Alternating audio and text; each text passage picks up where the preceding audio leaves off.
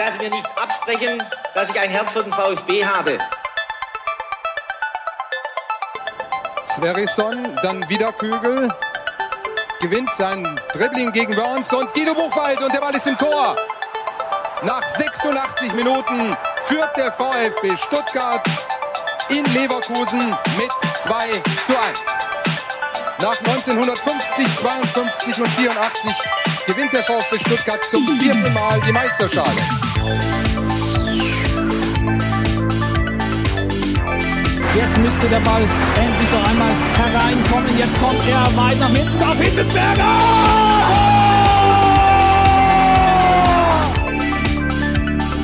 Mario Gomez, spitze Winkel, noch einmal nach innen. Pizza hat den Ball und es gibt noch einmal Abstoß vom Tor. Und jetzt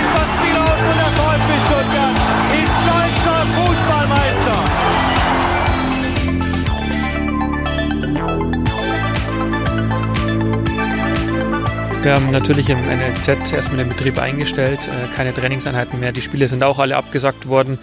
Ähm, und es geht jetzt auch weiter mit den Profis. Wir sind heute nochmal zusammengekommen und äh, die Spieler, die Mannschaft wird jetzt aber erstmal Pause machen, mindestens eine Woche. Und dann müssen wir die Nachrichtenlage auch abwarten. Aber ich finde schon, dass wir als, als äh, Fußball eben nicht uns äh, herausnehmen können. Wir müssen den Expertenrat befolgen. Wir tun gut daran, genau das zu tun, was die Bevölkerung sonst auch zu tun hat, nach Hause zu gehen, große Ansammlungen zu vermeiden. Und das tun wir hier auch beim VfB. Wir sind genau wie alle anderen auch äh, äh, sehr interessiert an dem, was gerade passiert. Die Nachrichtenlage ändert sich ja quasi stündlich oder sogar minütlich und äh, da sind wir aufmerksam. Wir im Verein äh, müssen uns immer wieder auch zusammentun und auf die neue Nachrichtenlage reagieren. Wir sind es. Der Austausch funktioniert sehr gut. Ich kann da allen Mitarbeitern nur ein Kompliment aussprechen, die auch sehr besonnen reagieren, äh, bisher es auch getan haben. Und äh, ich plädiere auch immer dafür, äh, ruhig zu bleiben, äh, denn wir können nur das tun, was die Experten uns raten. Das tun wir, uns immer wieder auf den neuesten Stand bringen und wie gesagt, bisher hat es sehr gut funktioniert. Was wir wissen ist, dass am Montag die DFL äh, zusammenkommt, äh, alle 36 Clubs aus der ersten und zweiten Liga. Und das wird schon mal neue Erkenntnisse bringen. Das ist ein sehr wichtiger Termin, äh, wo wir auch in der Summe entscheiden müssen, was das Beste ist, wie wir weiter vorgehen. Und dieser Tag wird äh, Neuigkeiten bringen und da bin ich selbst auch gespannt. Äh, wir, wir haben eine große Verantwortung. Viele Leute schauen auf uns. Wir sind als Fußball, Profifußball in einer exponierten Lage und daher gilt es auch, kluge Entscheidungen zu treffen am Montag im Sinne der Gemeinschaft. Und am Montag, späten Nachmittag oder am Abend werden wir mehr wissen und dann werden wir auch wieder informieren, weil ich glaube, viele gespannt auf diesen Tag, auf die Sitzung warten. Und wir wissen mehr und damit herzlich willkommen bei STR. Mein Name ist Ricky und mit mir in der Leitung ist heute der ja, äh, erste Vorstand des VfB OFCs OFC 1893, der Macher der Nachspielzeit und lebenslanges VfB-Mitglied. Herzlich willkommen, Ron Merz. Hallo und einen schönen guten Abend, guten Tag, guten Morgen, wie auch immer ja, besser bekannt auf Twitter unter @brustring1893, das möchte ich vielleicht noch mit einfügen und natürlich auch mit dabei und auf Twitter wohl bekannt unter dem Handle @butze, der von mir sehr geschätzte Sebastian. Guten Abend Sebastian oder guten Mittag. Ja, äh, schönen guten äh, irgendwas auch immer, Ricky und Ron.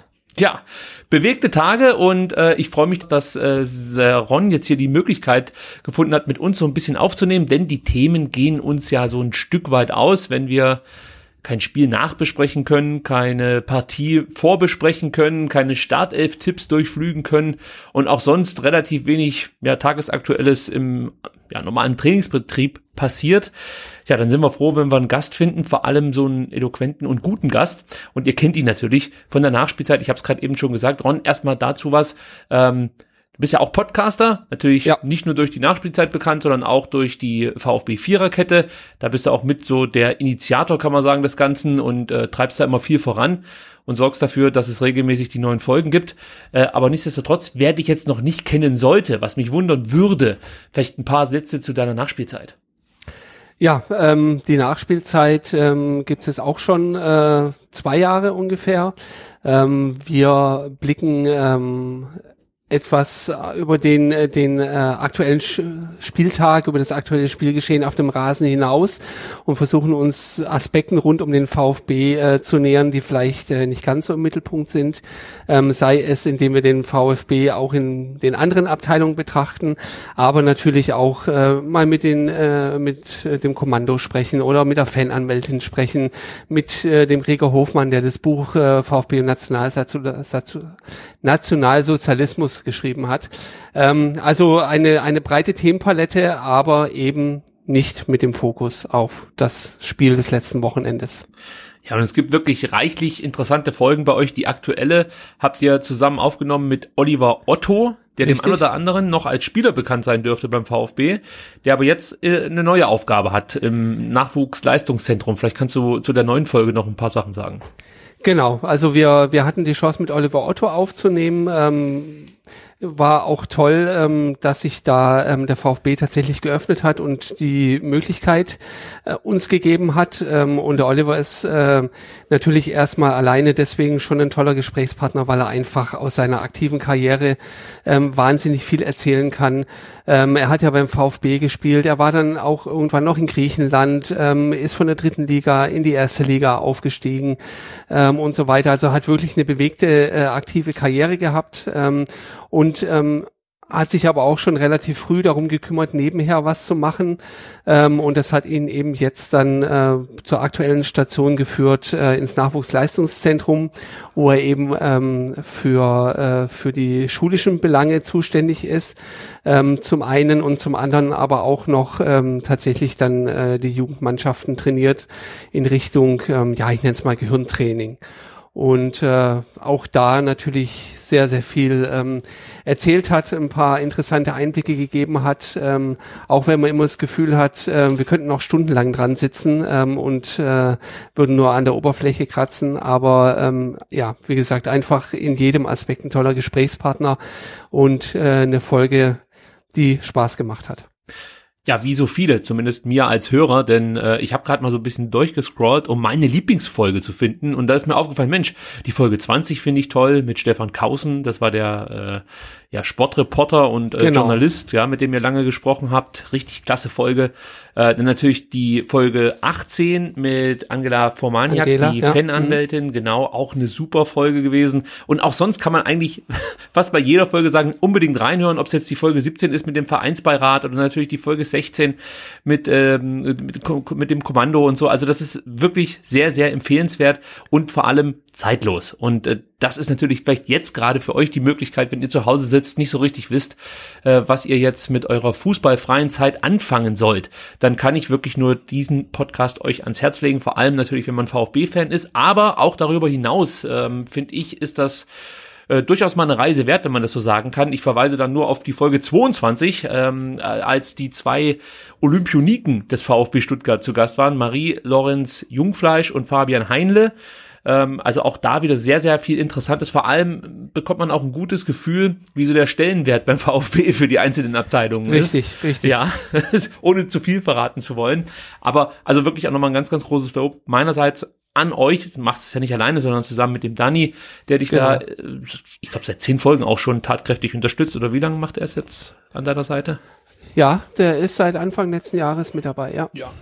Äh, und vielleicht dazu vielleicht noch mal ganz kurz was zum eigentlichen ja, Ansatz der Nachspielzeit, weil ich glaube, es war ja eigentlich nicht gedacht, das als klassischen Interview-Podcast aufzuziehen, sondern du hattest ja eigentlich ein anderes Anliegen mit der genau. Nachspielzeit. Genau. Genau, genau. Also ganz ursprünglich ähm, war eigentlich die Idee, Artikel, Longreads würde man wahrscheinlich sagen, die ich äh, im Blog geschrieben habe, zu vertonen um da einfach nochmal Leuten, die weniger lesen wollen, in der Blogosphäre unterwegs sind, wie auch immer, eine Möglichkeit zu geben, ähm, das äh, äh, auf die Wege nachzuvollziehen. Ähm, hat sich dann aber doch relativ schnell rausgestellt, dass es einfach äh, ähm, zu langweilig wird das Format, muss man ehrlich sagen, wenn ich dann vor Mikrofon sitze und irgendwelche Artikel vor, vorlese quasi. Ähm, und so bin ich dann relativ schnell äh, drauf gekommen, eben ähm, dann äh, ja mit Gesprächspartnern da in die Podcasts zu gehen und ähm, habe das eine Weile alleine gemacht. Ähm, damals war ja unter anderem auch noch äh, der Klaus Vogt in seiner Eigenschaft als ähm, Vorsitzender vom FC Playfair da Und ähm, irgendwann ähm, war es dann aber auch so weit, dass ich gesagt habe, noch besser ist natürlich, wenn man es mindestens zu zweit macht, weil einfach ja die Gesprächsdynamik äh, dann nochmal eine andere ist. Ähm, und man natürlich auch die Aufgaben, die, äh, die in der Vorbereitung liegen, dann auch auf zwei Schultern verteilen kann. Ja, also und wer sich den Präsidenten, den aktuellen des VfB Stuttgart nochmal anhören möchte, das wäre dann die Folge 7, wenn ich richtig ja. recherchiert habe. Äh, da wird dann Klaus Vogt von dir interviewt und auch die Folge lege ich euch wärmstens ans Herz. Wie gesagt, äh, ihr könnt ja nicht alle Folgen nochmal durchhören. Lohnt sich auf jeden Fall. Danke also soweit für euer Engagement, möchte ich mal sagen. Sebastian, jetzt muss ich dich mal wieder mit ins Boot holen, nicht, dass die Leute denken, du bist irgendwie schon. Nee, ich bin noch da, gar ja, Frage. Du bist noch da. Wir werden natürlich heute auch noch so ein bisschen über Corona sprechen müssen. Wir werden auch über Rainer Adrian sprechen.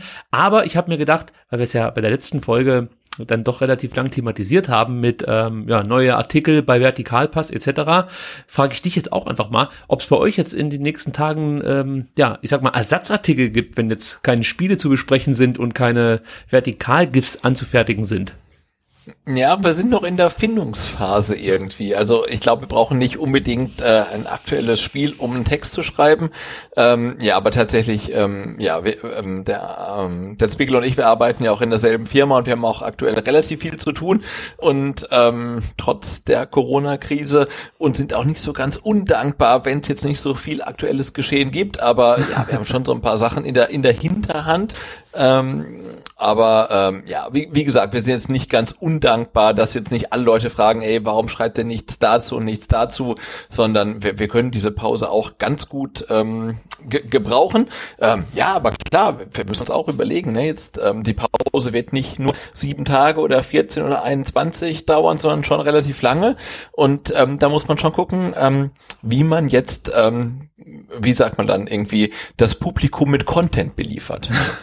ja, also, äh, obwohl es mir ja so ging in den letzten Tagen, dass ich kaum Bock hatte auf irgendwelche Fußballthemen. Also, äh, es war jetzt auch so, am Wochenende habe ich mir ganz bewusst vorgenommen, nee, du informierst dich jetzt nicht rund um die Uhr über Corona, weil das macht einen irgendwann ganz wahnsinnig, obwohl sich an der Grundsituation gar nicht so viel ändert. Also jeder weiß, die Zahlen werden steigen.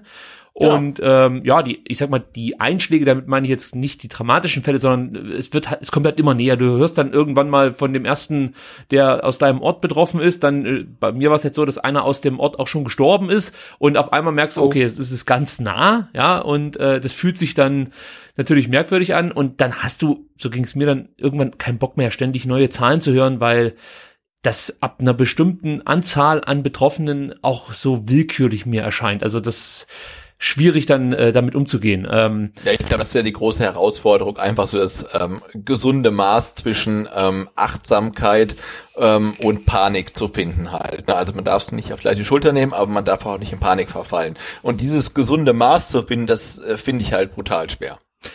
Apropos gesundes Maß. Jetzt, jetzt komme ich zu meinem, zu meinem fast schon Lieblingsthema für heute. Ich hoffe, ich halte mich jetzt kürzer als äh, letzte Woche. Denn um die letzte Woche soll es gehen. Die liebe und von uns sehr geschätzte Eva war zu Gast, Bielefeld-Fan. Und ähm, man muss schon sagen, die Bielefeld-Fans sind natürlich aktuell äh, in bester Stimmung. Ja, wäre ich wahrscheinlich auch, wenn meine Mannschaft so eine Serie hinlegen würde und so überraschen würde, das kommt ja auch noch mit dazu, guten Fußball zeigt und sich eigentlich vor keinem in der Liga verstecken muss. Beim VfB ist das, gebe ich ganz ehrlich zu, für mich zumindest irgendwie anders. Ja, also ich warte die ganze Saison darauf, dass der VfB einfach mal so eine Leistung zeigt, ähm, ja, nach der ich sage, Mensch, es war einfach alles toll. Das Spiel hat gepasst, das Ergebnis hat gepasst, die Spieler haben guten Fußball gespielt. Es war einfach eine rundum sorglos Leistung, sage ich jetzt mal, und man kann als Fan vergnügt nach Hause gehen. Es gab schon vereinzelt Partien, die ähm, ja so so was aufblitzen ließen, ob es jetzt mal Aue war oder von mir ist auch gegen den KC, aber irgendwas passte dann trotzdem meistens nicht so 100 Prozent, muss ich ganz ehrlich sagen. Und wenn so der Schiedsrichter war, der Scheiße gepfiffen hat. Das alles kulminierte mehr oder weniger zur letzten Folge hin. Also da platzte aus mir die komplette Unzufriedenheit über diese Zweitligasaison raus. Sonst konnte ich mich sehr wahrscheinlich auch immer durch die ganzen Analysen etwas ablenken und konnte das beherrschen, genau. Ja, sachlicher mir herleiten. Also ich konnte sagen, okay, guck, guck hier. Ähm, die Mannschaft an sich bemüht sich, führt viele Tackles, gewinnt die Zweikämpfe, zeigt äh, auf dem Platz eigentlich das, was man von ihr so erwartet. Aber irgendwie ist es halt schwer gegen diese tiefstehenden Gegner, die kaum Risiko eingehen und eigentlich nur äh, durch Konter Gefahr ausstrahlen. Und dann haben wir immer einen Spieler halt einfach in der Hintermannschaft, der mal einen Fehler begeht und zack, kassieren wir das Tor. Äh, damit konnte ich mich, wie gesagt, dann immer so ein bisschen ablenken. Letzte Woche konnte ich das Spiel aus Zeitgründen nicht analysieren und war wirklich der rein emotionale Fan und ich gebe es im Nachhinein zu, ich habe den VfB deutlich schlechter gemacht, als es äh, hätte sein müssen. Also ja, wir, wir, wir beide, ne? Also da hat uns, glaube ich, Eva auch relativ ähm, stark influenced als äh, Arminia-Fan. Ähm, ja, ja, wobei halt so. bei dir verstehe ich es ja noch. Du hast ja wenigstens noch so ein paar Wurzeln in Bielefeld und ich ich ich, glaube, ich war genau, ich habe ich habe ich habe ich hab noch ich habe noch mein mein mein Perso als Beweis, also ich habe ostwestfälische Wurzeln. Ich darf das, ja. Und so gesehen ist es ja auch deine Zweitlieblingsmannschaft, kann man schon sagen, oder? Ja, kann man schon sagen, ja. Und dann finde ich es auch okay, wenn man dann äh, in dem Moment vielleicht so ein bisschen sich sich tra tragen lässt von Evas Euphorie. Das ist ja schon okay, aber bei mir war es ja nicht eine positive Grundstimmung, sondern mich hat einfach alles gestört an diesem Spiel, alles. äh, und und wie gesagt, es lag noch nicht mehr so sehr an der Leistung des VfB, weil die war nicht viel schlechter oder besser als die von Arminia Bielefeld. Da haben sich, glaube ich, zwei Gegner ungefähr auf Augenhöhe begegnet und äh, klar, der VfB hätte vielleicht äh, hier und da noch ein bisschen mehr zeigen können als das, was sie gezeigt haben. Dann hätte man vielleicht dieses Spiel auch gewonnen. Aber im Großen und Ganzen war das jetzt nicht unbedingt das Spiel, über das man sich so echauffieren müsste, wie ich es getan habe.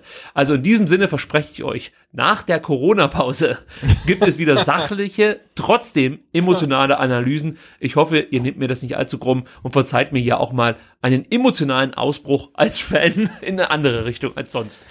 Gut, jetzt also ich, ich, weiß ja nicht, ob es dich beruhigen würde, aber mir wäre es genauso gegangen. Ich war auch äh, mitunter froh, die letzten Wochen äh, genauso einen Podcast nicht bestreiten zu müssen. Genau das wollte ich dich gerade fragen, Ron. Wie zufrieden bist du denn bislang so mit der Saison? Du, also ganz ehrlich, äh, um es auf den Punkt zu bringen, ich war ja beim Bielefeld-Spiel nicht mehr im Stadion, habe mich dagegen entschieden. Ähm, und A, ich fand es dann doch gar nicht so schlimm und äh, ich habe das dann auch eben völlig unemotional alles hingenommen. Ähm, wie auch Wochen vorher schon. Also mich, äh, mich haben die, macht diese Saison vom VfB schon wieder fertig einfach, muss ich wirklich sagen. Ja, hast also, du dir mehr erhofft? Äh, also dachtest du, dass es leichter wird oder, oder was, was fehlt dir oder was, oder auf was hast du gehofft? Dass ah, also ich, ich, ich spreche jetzt auch aus der Sicht des Fans, der, der sich nicht anschaut, wie die taktischen Vorgaben sind und umgesetzt werden und, und alle Statistiken im Kopf hat. Ähm, aber für, für mich ist halt einfach äh, zum einen, mir fehlt komplett die, die Identifikation mit der Mannschaft, muss ich einfach so sagen. Da, da gibt's kaum welche, die, äh, wo ich sagen kann, okay, ähm, mit denen kann ich was anfangen. Ähm, und dann fehlt mir auch äh, die Entwicklung ähm, und, und am Ende natürlich auch die Ergebnisse. Liegt es daran, dass du dich jetzt mit der Mannschaft nicht so identifizieren kannst, dass so viele neue Spieler kamen oder sind es eher dann die Typen, die dir fehlen? Also natürlich ist es ganz klar so, wenn man wenn man die Mannschaft dermaßen ähm, auf links dreht und, äh, und wirklich einen krassen Neuanfang macht, äh, da muss sich was entwickeln. Ähm, von von daher äh, ist es vielleicht auch zu viel zu erwarten, dass man jetzt sofort äh, sich in die Mannschaft verliebt und äh, und alles ist so wie wie es vielleicht äh, früher mal war. Äh, auch wenn früher nicht alles besser war, ganz klar. Ähm, das ist das eine. Ähm, und zum anderen ist es aber auch, ähm, ja, ich weiß nicht, so, so manche, manche Typen, die, die, also ich glaube, ich kann gegen niemanden jetzt persönlich was Schlechtes sagen, wie auch immer. Man, man findet manche sympathischer, manche weniger sympathisch. Ähm, also ich freue mich zum Beispiel jetzt, der ist der, zu dem ich noch am meisten Kontakt habe, irgendwie ist Marcin Kaminski. Deswegen freue ich mich wahnsinnig, dass der jetzt diese Schritte gemacht hat und, äh, und nach seiner schweren Verletzung da wieder langsam in Tritt kommt. Ähm, aber bei vielen anderen Spielern ist es, ist es mir erstmal äh, recht, recht gleichgültig, äh, was da gerade läuft oder nicht läuft. Du hörst dich irgendwie so an wie ähm, ein Typ oder von mir ist auch eine Frau, ist ja egal, nach einer langen Beziehung, die noch nicht so richtig verarbeitet wurde. Also du wurdest total enttäuscht von deinem Partner, man hat sich nochmal zusammengerauft irgendwie, aber es steht was zwischen euch. So hört sich das für mich an.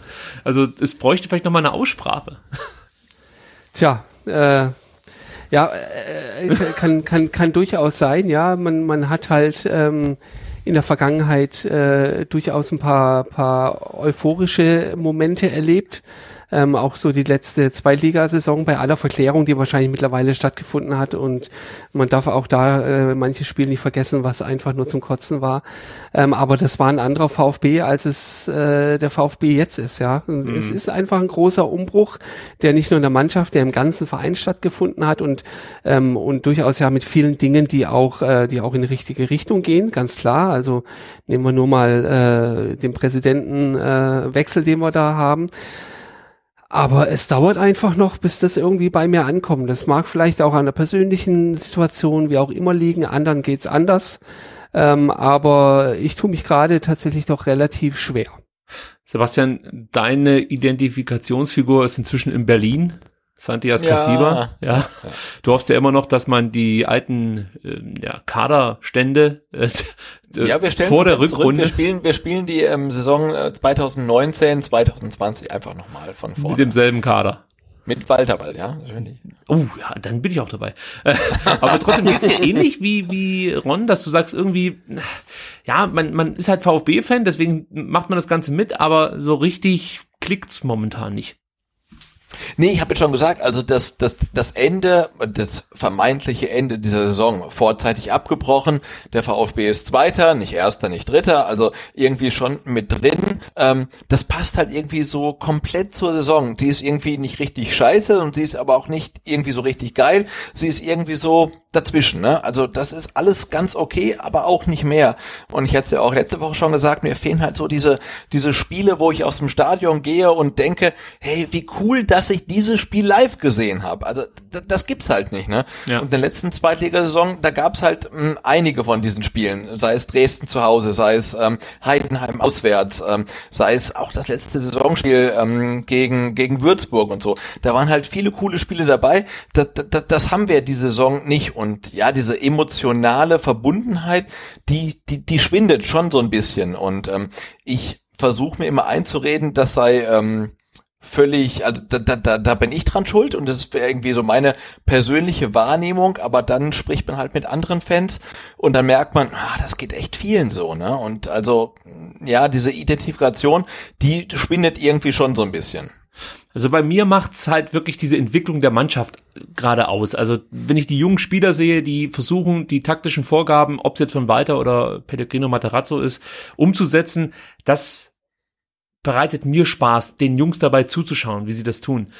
Äh, es führt aber auch dazu, dass ich ein großes Problem mit den etwas älteren Spielern habe. Und ich kann es gar nicht so richtig festmachen. Ich meine, ich, ich reg mich gerne über Gonzalo Castro auf. Und auch da hinterfrage ich mich dann natürlich und äh, schaue mir mal Statistiken an, wie hat er eigentlich so gespielt. Und oft stellt man halt fest, ja, so schlecht ist er halt einfach nicht. Im Gegenteil, er gehört eher zu den Besseren, die auf dem Platz stehen. Aber irgendwie ähm, habe ich mit dieser Generation und mit diesem Gesicht des VfB komplett abgeschlossen, muss ich ganz ehrlich sagen. Also ob das jetzt ein Bartstuber ist oder Mario Gomez, der für mich sowieso ja, das ist wie so, ich weiß nicht, ob ihr mal Wrestling geguckt habt, aber bei der WWE war es eine Zeit lang so, dass die immer irgendwelche Altstars aus den 90ern zurückgeholt haben, um die TV-Ratings nochmal nach oben zu drücken, weil sonst keiner mehr zuguckt. Und so ist das für mich auch mit Mario Gomez. Also ich schätze ihn total für seine Stärken, die er halt eben ja zwischen 2006 und 2000 von mir aus 14, 15 ähm, definitiv hatte und auch immer noch aufblitzen lässt. ist ja jetzt nicht so, dass er nicht mehr kicken könnte. Aber eigentlich würde ich mir viel mehr wünschen, dass wir jetzt einen neuen Mario Gomez da vorne drin stehen haben. Also es ist so eine Sehnsucht nach, nach einem spürbaren Aufbruch. Und das merke ich bei mir, dass ich, dass ich dem entgegenfieber und immer wieder hoffe, wenn neue junge Spieler vorgestellt werden und Chancen bekommen, dass das jetzt der neue Gomez, Kedira oder wer auch immer ist. Also da ist jetzt noch keiner da, ja, aber ich sehe, dass da einige sind, die das Potenzial mitbringen und an dem Ganzen klammere ich mich, das merke ich auch. Aber um ehrlich zu sein, ist es auch so, dass ich inzwischen auf dem Stand bin, dass ich sage, lass diese Saison einfach nur rumgehen, lass uns irgendwie Zweiter werden und dann äh, in der Bundesliga darauf hoffen, dass man nicht ganz so, äh, ja, viel Pech hat, wie vielleicht dann unter Hannes Wolf in der Hinserie, als man ja auswärts wirklich häufig zumindest einen Punkt oder so äh, unglücklich dann abgegeben hat, manchmal auch Siege verspielt hat und einfach vorm Tor nicht ganz so erfolgreich war, wie man sich das vielleicht vorgestellt hat. Also ich wünsche mir einfach, dass der VfB irgendwie aufsteigt und dann in der ersten Liga sich halten kann, nicht so mit dem Höhenflug wie unter Korkut. Es, es reicht, wenn wir irgendwo zwischen Platz 10, 12, 13, 14, 15 am Ende rauskommen, aber viel tiefer soll es natürlich nicht gehen. Und ähm, ja, dass es dann irgendwie mit kleinen Schritten langsam wieder vorangeht. Ähm, aber es ist wirklich nur so ein Festklammern an, ja, an einem Strohhalm. Und das ist, schwierig. Das äh, geht wahrscheinlich, wahrscheinlich vielen Fans so. Dazu kommt die vereinspolitische Lage. Ron, da bin ich natürlich bei dir genau richtig. Und du hast es ja gerade eben schon gesagt, da ist auch viel passiert in der Saison.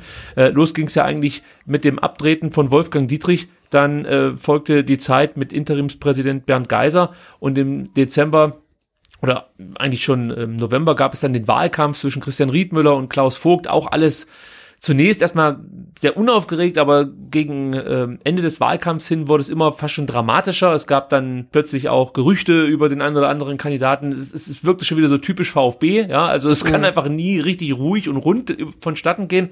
Dann hatte man endlich Klaus Vogt und hat sich schon, oder hoff, hofft sich, glaube ich, auch weiterhin, dass äh, sich was ändern wird. Aber jetzt mal ganz konkret gefragt, ähm, jetzt ist Klaus Vogt seit äh, Dezember, seit, seit 15. Dezember in Amt und Würden, da wurde er gewählt. Äh, wie fällt denn dein bisheriges Fazit so aus? Bist du zufrieden mit dem, was Klaus Vogt bislang so nach außen kommuniziert, wie er sich verhält? Äh, hast du das Gefühl, dass er äh, ja auch das versucht anzustoßen, was er in seinem Wahlkampf des häufigeren so ja, propagiert hat? Also ich glaube, dass, äh, dass, dass äh, Klaus Vogt äh, erstmal einige Zeit hinter sich bringen musste, um sich überhaupt einzuarbeiten in die ganzen Themen. Ähm, wer weiß, was da auch alles noch so im, im, äh, im Köfferchen war, das dann aufgemacht wurde mit seiner Wahl erst. Ähm, haben wir ja auch äh, bei der Viererkette gehört, dass die teilweise Informationen nicht bekommen haben vorher. Ähm, und dann punktuell ähm, schon so ein paar Marken gesetzt hat. Ähm, aber glaube ich auch ähm, jetzt dann auch in Absprache mit, äh, mit Thomas Hitzelsberger ähm, seine Rolle ähm, anders definiert, als er äh, Dietrich äh, inne hatte ähm, und tatsächlich eher in den Hintergrund tritt. Ähm, äh, von, von ihm hört man aktuell gar nicht so viel. Wir sprechen ja äh, gleich noch über das Thema Adrian. Genau. Das ist eigentlich so der der äh, der erste größere Aufschlag, ähm, der jetzt der jetzt stattfindet. Ähm, der unter seiner Ägide, sage ich mal, äh, ja durchgeführt wurde. Ansonsten hält er sich doch eher zurück, hat, glaube ich, äh, Pflichttermine wahrgenommen, was Ehrungen angeht und Gedenktage und so weiter. Aber ähm, was, was äh, jetzt gerade läuft, das läuft dann eher wohl hinter den Kulissen. Ja, und ist das okay für dich, dass jetzt äh, Klaus Vogt nicht so offensiv nach außen hin auftritt? Und ähm, ja, ich erinnere da an, an, an ein Fan-Gremium, Gremium, das er, glaube ich, anstoßen wollte. Von dem hat man jetzt auch schon länger wieder nichts mehr gehört. Vielleicht liegt es auch daran, dass im Hintergrund daran gearbeitet wird und erst dann was präsentiert wird, wenn was äh, spruchreif ist sozusagen. Und ja. du hast es ja gerade eben schon gesagt, Rainer Adrian wurde am vergangenen Freitag in den Aufsichtsrat des VfB berufen, ist jetzt das achte Mitglied, ein Platz ist noch frei. Ähm, ja, also nochmal auf die Frage eingangs, äh, reicht dir das, wie sich Klaus Vogt präsentiert? Ist es okay für dich, dass es etwas ruhiger vonstatten geht? Also ich glaube, wir sind jetzt gerade in so einer Zwischenphase. Ähm, es ist durchaus okay, sich erstmal einzuarbeiten, den Ball flach zu halten, wie immer, wenn man irgendwo neu anfängt ähm, und da nicht gleich der Lautsprecher zu sein. Ähm, aber ich äh, würde mir doch wünschen, dass er jetzt zunehmend an Profil gewinnt ähm, sowohl in seinem Auftreten, ähm, da ist er, glaube ich, schon ganz gut äh, unterwegs, aber dann natürlich vor allem auch inhaltlich ähm, und sich jetzt dann auch Themen weiterentwickeln. Ähm, wie gesagt, ich weiß nicht, wie die Absprache ist, ähm, bis zu welchem Punkt äh, er, er da vielleicht auch in die Öffentlichkeit tritt und ab, ab wo dann auch Thomas Hitzesberger das übernimmt. Ähm, ich meine, wir haben mit, mit der AG und die halt das wichtigste Feld beackern, nämlich den Profifußball, ist es klar, dass, dass da der, der Vorsitzende sicherlich äh, im Vordergrund steht. Aber ich glaube halt auch, dass, dass der EV ähm, und Klaus Vogt eben in seiner Eigenschaft als Präsident durchaus ähm, ein eigenes ähm, Standing da aufbauen muss und äh, auch sollte. Sebastian, wie ist es für dich? Ähm, hast du dir ein bisschen mehr erwartet von Klaus Vogt oder bist du zufrieden, wie es läuft? Oder hat er vielleicht auch das Problem, dass er sich eigentlich nach dem Wahlkampf schon wieder direkt im nächsten Wahlkampf befindet, weil im Oktober wird ja dann wieder ein ja, neuer Wahlkampf wohl stattfinden um den äh, Präsident, Präsident um, ums Präsidentenamt. Mm, ja, aber das Problem sehe ich ihm jetzt aktuell gar nicht. Also ich glaube, er gibt sich so, wie er sich gibt. Und ähm, ich persönlich finde es auch total gut. Ne? Wir hatten jetzt ähm, sein Vorgänger mit Wolfgang Dietrich war jemand, der sehr, sehr, sehr präsent war. Ähm, und er hält jetzt dann, also Klaus Vogt hält sich jetzt in der ähm, öffentlichen Präsenz vielleicht ein bisschen zurück, ähm, aber gerade so in Fankreisen und ich würde dann auch behaupten, in den Kreisen, ähm, auf die es ankommt, wenn es dann um die Wahl geht, ähm, ist er sehr präsent, ne? weil er präsentiert sich dann auch äuß ähm, häufig in Auswärtskurven und ähm, also präsentiert ähm, ist jetzt vielleicht ein bisschen bös ausgedrückt, weil er, er ist ja regelmäßig da. Also er ist halt da, wo die VfB-Fans sind und er ist halt weniger in den Logen, sondern äh, mehr in den Kurven. Und ich glaube, das ist wirklich eine gute Sache. Ähm, und ich finde, er macht das relativ geschickt. Er ähm, positioniert sich da, äh, wo es wirklich gut ist und er hält sich dort zurück, ähm, wo es ähm, vielleicht ein bisschen kritisch ist. Insofern bin ich ähm, komplett zufrieden mit unserem neuen Präsidenten. Muss ich tatsächlich so sagen. Also ich sehe es eigentlich auch so, dass er sich bislang ja ganz gut macht als Präsident, wenn ich das jetzt so beurteilen kann. Und gerade was du gesagt hast, dass er schon bei den Fans eigentlich ja präsenter ist als bei den Medien, gefällt mir sehr, sehr gut. Und da kann ich auch so ein bisschen aus dem Nähkästchen plaudern. Ich habe ihm, äh, oder es, es war nach einem Heimspiel, als ich auf der Haupttribüne so entlang geschwänzelt bin. Ja, das mache ich immer ganz gerne, um zu gucken, wer ist da so unterwegs, was passiert dann am Spielereingang und ähm, ja, ich finde das einfach immer irgendwie auch schön, wenn sich das Stadion leert. Ich mag dieses Gefühl, dann äh, einer der wenigen zu sein, die noch im Stadion stehen. Deswegen bin ich immer lange unterwegs und äh, auf einmal konnte ich Klaus Vogt, ähm, ja, ich glaube, das war in der Präsidentenloge sehen. Ähm, und, und er winkte, weil er mich erkannte von der Viererkette, was auch schon sehr, ja, was, was Besonderes einfach ist. Also viele würden sich wahrscheinlich umdrehen und denken, oh Gott, einer von den Verrückten. Ja, ja. So, aber nein, nicht so Klaus Vogt, sondern äh, er winkt und spricht dann mit einem und äh, nimmt sich auch Zeit. Also du hast nicht das Gefühl, dass das jetzt für ihn so ein äh, fast schon ein PR-Termin ist oder so, sondern er nimmt sich Zeit und, und, und du hast das Gefühl, dass er an deiner Meinung interessiert ist. Ich weiß gar nicht mehr, welches Spiel das war, was wir da geschaut haben, aber ich bin der Meinung, wir haben es gewonnen. Die meisten haben wir ja zu Hause gewonnen. Also ich, ich glaube schon, dass es äh, Spiel war mit einem positiven Ausgang. Ja, aber diese Nähe, du hast es gerade beschrieben, auch wenn er da manchmal bei Auswärtsspielen dabei ist und so, das ist für mich etwas, was Klaus Vogt so in den ersten Monaten auszeichnet und auch ein gewisses Gespür für den richtigen Ton zu den richtigen Themen. Ähm, dann fällt mir zum Beispiel ähm, ja die Problematik zu Beginn der Restrunde ein, als es des häufigeren Banner gab, die sich ja ähm, ja sexistisch gegen Gäste gerichtet haben, beziehungsweise äh, gegen St. Pauli war es dann war es dann natürlich gegen die Heimmannschaft, also von Teilen unserer Ultras. Und ich fand das eigentlich ganz clever, dass Klaus Vogt nicht gleich vorgeprescht ist und irgendwie ein Statement rausgehauen hat. Und man möchte sich gar nicht vorstellen, was Wolfgang Dietrich da für ein Statement rausgehauen hätte. Sondern ich fand es dann einfach schon auch überlegt und gar nicht so schlecht, dass er sich erstmal zurückgehalten hat, sich vielleicht dann auch mit Fans unterhalten hat, auch mit Ultras unterhalten hat und dann eben ähm, ganz klar Sexismus, Rassismus, ähm, ja, allgemein Hass im Fußball verurteilt hat. Äh, ich finde, das macht er manchmal eigentlich, eigentlich wirklich sehr, sehr gut. Also äh, viel mehr fällt mir dazu eigentlich nicht ein. Und, und deswegen bin ich auch bislang so mit seinem Handeln zufrieden. Natürlich wird er am Ende an Taten gemessen werden. Ich fand jetzt die Berufung von Rainer Adrian war schon mal ein Zeichen. Zeichen. Sebastian, du hast äh, im Vorgespräch zu mir schon gesagt, tja, äh, mich würde schon mal interessieren, wie der Thomas Hitzesberger das jetzt auffasst, weil äh, Thomas Hitzesberger ja mal der Meinung war, dass man im Aufsichtsrat jetzt nicht unbedingt noch mehr Sportkompetenz benötige. Äh, wie, wie, wie glaubst du, wie ist das zu verstehen, dass es jetzt eben dann doch noch jemanden gibt mit so einem sportlichen Hintergrund? Ist das so ein Punktsieg für Klaus Vogt oder ähm, ja? Also, ich weiß nicht, aber dann müssen wir jetzt alle nochmal ähm, allesamt unser Gedächtnisprotokoll bemühen. Aber ich bin der Meinung, dass ähm, äh, Thomas Hitzberger bei seiner Rede auf der Mitgliederversammlung im Dezember gesagt hat, ähm, dass er der Meinung ist, dass die AG mit ihm und Sven Mislintat genug Sportkompetenz hat. Oder? Ja, ich habe sowas auch im Hinterkopf, aber die Frage ist jetzt halt, äh, wie war der genaue Wortlaut? Das ist immer das ja, genau. Äh, es gibt ja, es gibt ja, es gibt ja äh, kein äh, Transkript oder so, also wir wissen es nicht genau, aber ich bin der Meinung, ich habe das so gehört. Ne? Ähm, Und ich habe so ein bisschen rausgehört, es braucht keine weitere ähm, sportliche Instanz im Aufsichtsrat. Und jetzt ähm, haben wir dann Rainer Adrian, was ich total begrüße, ähm, weil er wirklich als ähm, ja unangenehmer Zeitgenosse dann im positiven Sinne gilt und ähm, jemand, der kritisch nachfragt und äh, wirklich unbequem ist.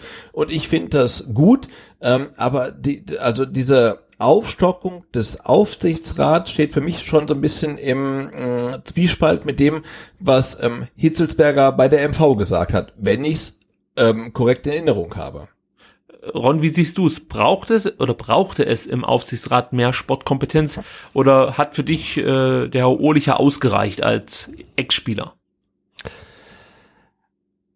Rein von meinem persönlichen Empfinden hat es nicht ausgereicht. Ähm, da, da bin ich auch bei denen, die, äh, die da gesagt haben, äh, wirklich abgesehen von allen Verdiensten, die sich da Hermann Ohlicher erworben hat, da, da, da geht es überhaupt gar nicht drum, ähm, dass seine aktive Zeit ähm, aber halt jetzt dann auch äh, schon einige Zeit zurückliegt ähm, und sich halt sehr viel verändert hat ähm, und man vermuten könnte zumindestens, äh, man ist ja nicht dabei, äh, wenn, wenn, wenn die Herren sich da austauschen, ähm, dass, äh, dass es da vielleicht doch durchaus nochmal ein bisschen eine Expertise bedarf, die nicht, äh, die nicht ganz so weit weg äh, von dem ist, wie, wie heute der Fußball funktioniert.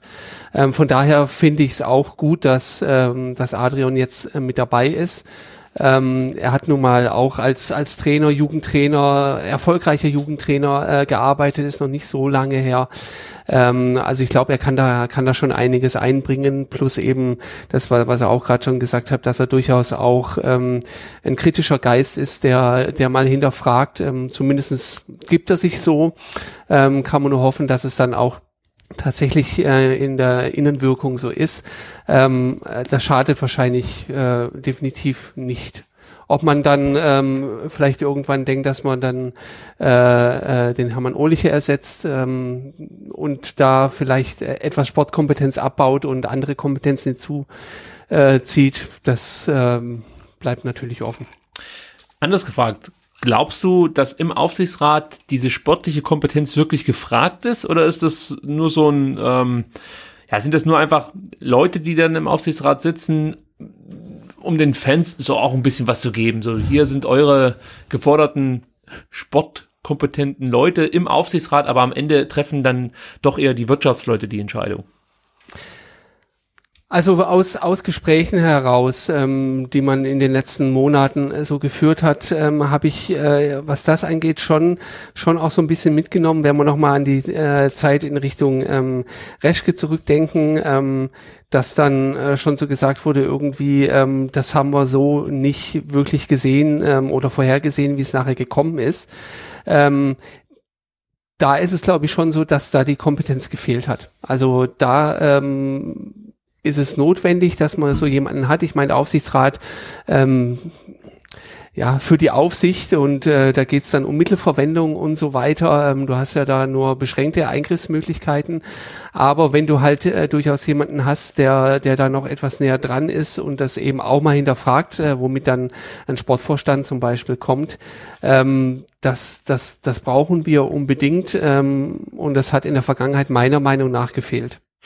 Also für mich ist es so, ich glaube, wir brauchen ein Aufsichtsratmitglied, der vor allem seine Meinung wirklich dann auch äh, sehr deutlich vertritt. Vor allem, wenn sie anders ist als von den anderen Aufsichtsratmitgliedern. Und da, ich war nie dabei und habe auch keine Informationen, weiß ich nicht, ob das immer der Fall ist. Also manchmal hat man das Gefühl, es gibt im Aufsichtsrat beim VfB Stuttgart in den letzten Jahren eigentlich nur so zwei, drei Leute, die eine Meinung vertreten und die anderen nicken diese dann mit ab. Mit Sicherheit ist dieser Eindruck falsch, weil äh, ich kann mir fast nicht vorstellen, dass man so einen Aufsichtsrat führen kann, auch nicht als stellvertretender Vorsitzender. Zwinker, zwinker. Aber ich möchte, ich möchte doch sagen, dass ich mich mit Rainer Adrian jetzt als neues Aufsichtsratmitglied eigentlich sehr, sehr gut fühle, wenn man das so beurteilen kann, weil Rainer Adrian ja sehr deutlich klar gemacht hat auf der äh, Mitgliederversammlung im Juli, was ihm aktuell so ein bisschen beim VfB stört. Eben diese, diese, äh, ja, dieser Widerspruch äh, bei diversen Entscheidungen, dass man auf der einen Seite äh, Geduld fordert, auf der anderen Seite aber ständig die Trainer entlässt. Auf der einen Seite wird gesagt, wir müssen mehr auf die Jugend setzen, aber es werden junge Spieler relativ früh abgegeben, beziehungsweise sie bekommen keine Chance und es werden andere junge Spieler verpflichtet. All diese Themen, die wir ja in unseren diversen Podcasts auch schon häufig angesprochen haben, hat ja auch Rainer Adrian unter großem Applaus angebracht. Und jetzt sind wir in der Situation als Fans, dass wir eigentlich ähm, ja auch mit einer gewissen Erwartungshaltung in Rainer Adrians Aufsichtsratszeit gehen, weil wir ja hoffen, dass er genau diese Themen da auch vorbringen wird und dass man dann auch in absehbarer Zeit Ergebnisse sieht. Sebastian, wie sieht's da bei dir aus? Also sind da besondere Erwartungen geknüpft jetzt in diese Berufung von Rainer Adrian oder gehst du das Ganze dann doch wieder als VfB-Fan wahrscheinlich typisch äh, mit etwas mehr ja, Skepsis an. Also ich glaube, Skepsis ist ja nach wie vor immer angebracht, wenn es um VfB geht. Ähm, aber die Berufung von Rainer Adrian in Aufsichtsrat sehe ich dann ähm, ja tatsächlich ähm, fast ausschließlich positiv an, weil ich glaube, er hat wirklich, ähm, ähm, ja, wie, wie du gesagt hast, auf der Mitgliederversammlung ge gezeigt, er ist wirklich ein, ähm, ein unangenehmer Gast oder äh, eine unangenehme Person, die halt ähm, seine Meinung ausdrückt und dann vielleicht auch ähm, ja wirklich da so ein bisschen Stress macht. Und ich glaube, das fehlt vielleicht auch dem Aufsichtsrat der VfB AG so ein bisschen. Ne? Jemand, der da drin sitzt und dann ähm, wirklich ähm, so ähm, ja so ein bisschen auf die Tube drückt und sagt, hey, so geht das halt nicht. Und ähm, ich hoffe, dass äh, Rainer Adrian genau diese Aufgabe dann halt einnimmt und äh, dann sagt, äh, was, was da halt nicht passt. Und insofern, ähm, ja, sehe ich seine Berufung in den Aufsichtsrat als durchaus ähm, positiv an und habe da auch irgendwie, ja, tatsächlich so gar keine negativen äh, Nebengefühle. Ich hoffe halt, dass es nicht wieder jemand ist, der seine persönlichen ähm, Ziele vor den Zielen des VfB stellt. Weil das ist mir in den letzten Jahren häufiger beim VfB aufgefallen, dass es irgendwie immer so persönliche Dinge sind, die, die dann letzten Endes ja äh, nicht natürlich nicht nach vorne hin geschoben werden, aber man merkt irgendwie, dass sich jeder dann irgendwie profilieren möchte, schnell beleidigt ist, wenn vielleicht seine Meinung nicht so gehört wird oder auch nicht so respektiert wird oder von mir aus auch nicht berücksichtigt wird, äh, wie im Falle von Buchwald, der sich ja, glaube ich, schon irgendwie ja, äh, wie soll man sagen, also von Teilen des Aufsichtsrats nicht wert, nicht genügend wertgeschätzt gefühlt hat. Also so kommt's mir im Nachhinein vor. Er fühlte halt einfach nicht dieses Vertrauen und, und auf seine Meinung wurde offensichtlich nicht so viel gegeben und, und ich glaube, das führte dann wahrscheinlich dazu, dass es dieses, äh, ja, diesen großen Streit halt einfach gab mit, mit äh, Wilfried Port. Und da hoffe ich einfach, dass es das in Zukunft nicht mehr so geben wird. Dass man sich streitet, finde ich völlig in Ordnung, dass man unterschiedlicher Meinung ist, auch. Aber ähm, ja, also ich hoffe mir halt wirklich, dass, das habe ich ja schon eingangs gesagt, dass Rainer Adrian ein Typ ist, der seine Meinung vielleicht auch mal lautstark stark vertritt äh, und vor allem äh, dann, dann auch mit Vehemenz durchdrücken möchte. Das kann natürlich dann auch wieder zum Streit führen, aber wie, das hast du ja gerade eben gesagt. Es ist manchmal auch nicht schlecht, wenn die Fetzen fliegen. Wichtig ist, dass man danach sich halt einfach wieder in die Augen gucken kann, die Hände gibt und sagt, so jetzt geht's weiter, wir haben zusammen einen Kompromiss gefunden. Also das würde mir halt ähm, sehr, sehr gut gefallen, wenn mit Rainer Adrian so eine Kultur in den Aufsichtsrat einziehen würde. Ich kann ja mal ganz kurz vorlesen, was Rainer Adrian zu seiner äh, Berufung sozusagen gesagt hat. Äh, er meinte, ich kenne die Mitglieder des, äh, des aktuellen Aufsichtsrates und freue mich auf eine konstruktive Zusammenarbeit mit ihnen. Mit unserem Präsidenten und Aufsichtsratsvorsitzenden Klaus Vogt habe ich mich zu vielen Themen ausgetauscht und große Übereinstimmung festgestellt. Auch mit unserem Vorstandsvorsitzenden Thomas Hitzesberger konnte ich in der Vergangenheit bei verschiedenen Gelegenheiten inhaltlich gute Fußballgespräche führen. Außerdem sagt er, auch nach meiner aktiven Zeit habe ich die Entwicklung beim VfB mit einem wachen Auge verfolgt. Bereits bei der Mitgliederversammlung im Sommer 2019 Punkte benannt, die ich jetzt an verantwortlicher Stelle einbringen werde. Also da hat er ja schon eigentlich genau das gesagt, was ich jetzt gerade eben gefordert habe. Ja. Die Dinge ansprechen und dann eben, wenn es geht, auch verändern. Ähm, also ich bin ja tatsächlich ein bisschen über diese Formulierung inhaltlich gute Fußballgespräche. Ja, habe ich auch gerade ge ein bisschen gestutzt. ja, weil äh, mit dem einen, das echt gut viel Übereinstimmung, mit dem anderen habe ich mich ähm, fachlich ganz gut ausgetauscht. Aber eben auch nur auf der äh, rein Eben. sportlichen Ebene. Obwohl Thomas Hitzesbergers Aufgabe natürlich dann schon noch ein bisschen mehr ist, als nur Sport zu beurteilen, sondern ähm, er ist halt eben der Chef der ganzen Eben, eben, Bude. ja. Ja. Der Bastian, kannst du da noch was rauslesen? Nee, ich kann nichts mehr rauslesen, aber ich habe mir jetzt noch mal kurz die ähm, äh, Pressemitteilung vom VfB ähm, aufgerufen und da sind, da, da lauten ja die ersten zwei Zeilen. Die Hauptversammlung der VfB Stuttgart AG hat Rainer Adrian, Adrian mit sofortiger Wirkung in den Aufsichtsrat ähm, der VfB Stuttgart AG berufen. Und ähm, das ist ja so mein Steckenpferd, die Hauptversammlung der VfB Stuttgart AG. Ne? Also die hat ihn berufen. Und ihr wisst beide, ähm, ähm, aus welchen Personen diese Hauptversammlung besteht. Nein. Nein. nee, jetzt gerade nicht. Äh, äh, nein, die, die, die Hauptversammlung der VfB Stuttgart AG besteht aus dem, Prä, äh, besteht aus dem Präsidenten der, des VfB Stuttgart e.V. als ähm, Hauptanteilseigner und ähm, aus einem ähm, Vertreter ähm, des ähm, Anker-Investors. Also die Hauptversammlung sind Klaus Vogt und ähm, äh, Wilfried Port. Also die zwei, ne? Die, haben das können, Okay, ja. Ja, die können alles be besprechen. Und ähm, also ich, also ich glaube, die Satzung der AG ähm, wurde halt komplett konzipiert auf Wolfgang Dietrich und äh, Wilfried Port. Das, Ja, das ist stimmt. Halt einfach so, ne? Ja. Da, da wäre es natürlich jetzt schön, wenn wir jemanden vom Verein hier hätten, beziehungsweise am besten natürlich vom Aufsichtsrat, der uns das jetzt etwas detaillierter erläutern könnte. Das wäre natürlich jetzt Genau, hervorragend. aber, aber, ich- aber ich finde, das klingt dann immer so hochtragend, ne? Die Hauptversammlung der VfB Stuttgart AG. Das klingt halt total geil. das klingt halt, als wären 20 Leute. Genau, oder 200 oder 2000, aber es sind zwei Leute und wenn sich halt der Präsident des VfB Stuttgart e.V. Ähm, und der Vertreter des Anker-Investors auf einen Kaffee treffen, dann ist das die Hauptversammlung der VfB Stuttgart AG. Das ist halt einfach so. Und wenn die zwei sagen, äh, äh, du, ähm, der Rainer Adrian, ich würde den nehmen und dann sagt der andere, ja, ist okay, dann, dann ist es ein Beschluss, ne? Also Aber gehört da halt inzwischen irgendwie- Thomas Hitzesberger nicht mit dazu als Vorstandsvorsitzender? Nee, nee.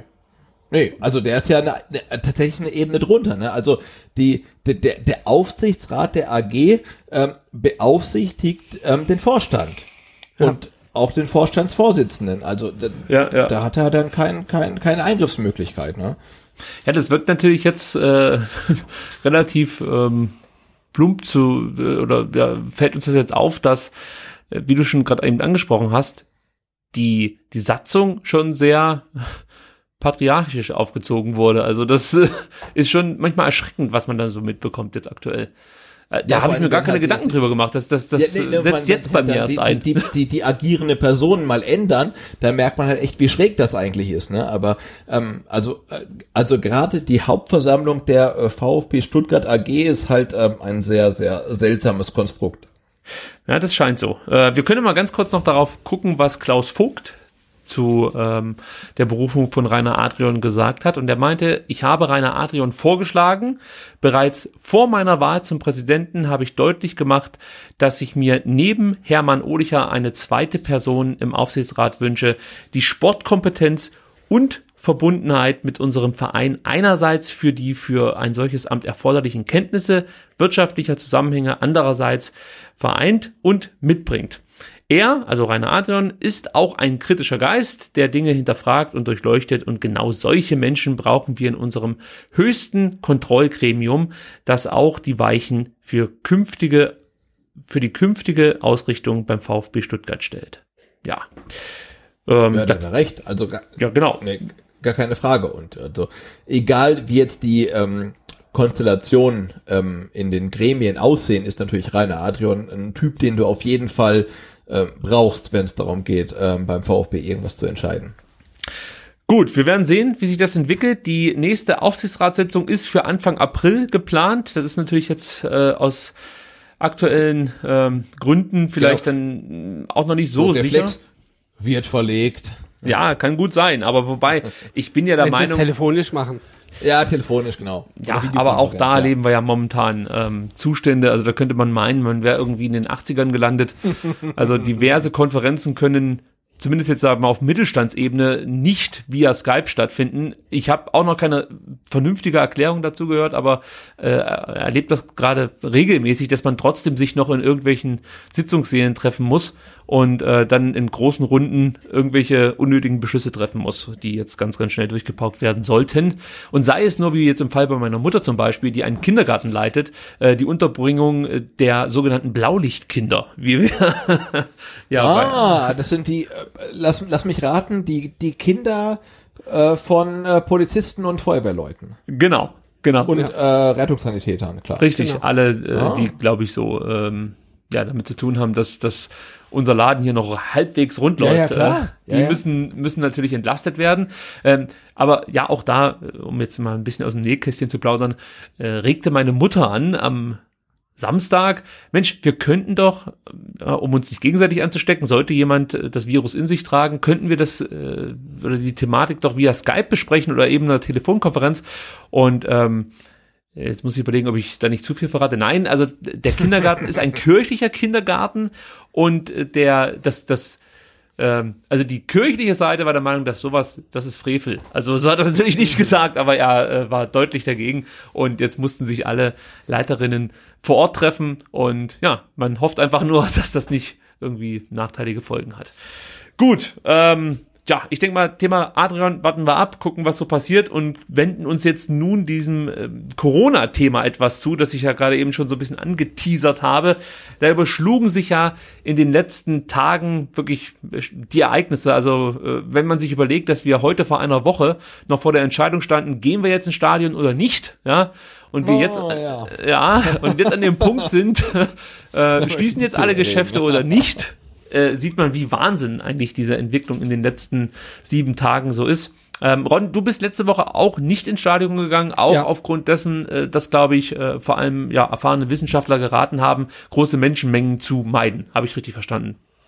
So ist es ähm, und äh, ich durchaus äh, für mich auch ein bisschen aufpassen muss. Also du bist eine sogenannte Risiko oder ein Teil der Risikogruppe. Äh, wahrscheinlich nur sehr leicht im Vergleich zu anderen, aber ja, einfach ein bisschen mehr die Augen offen halten.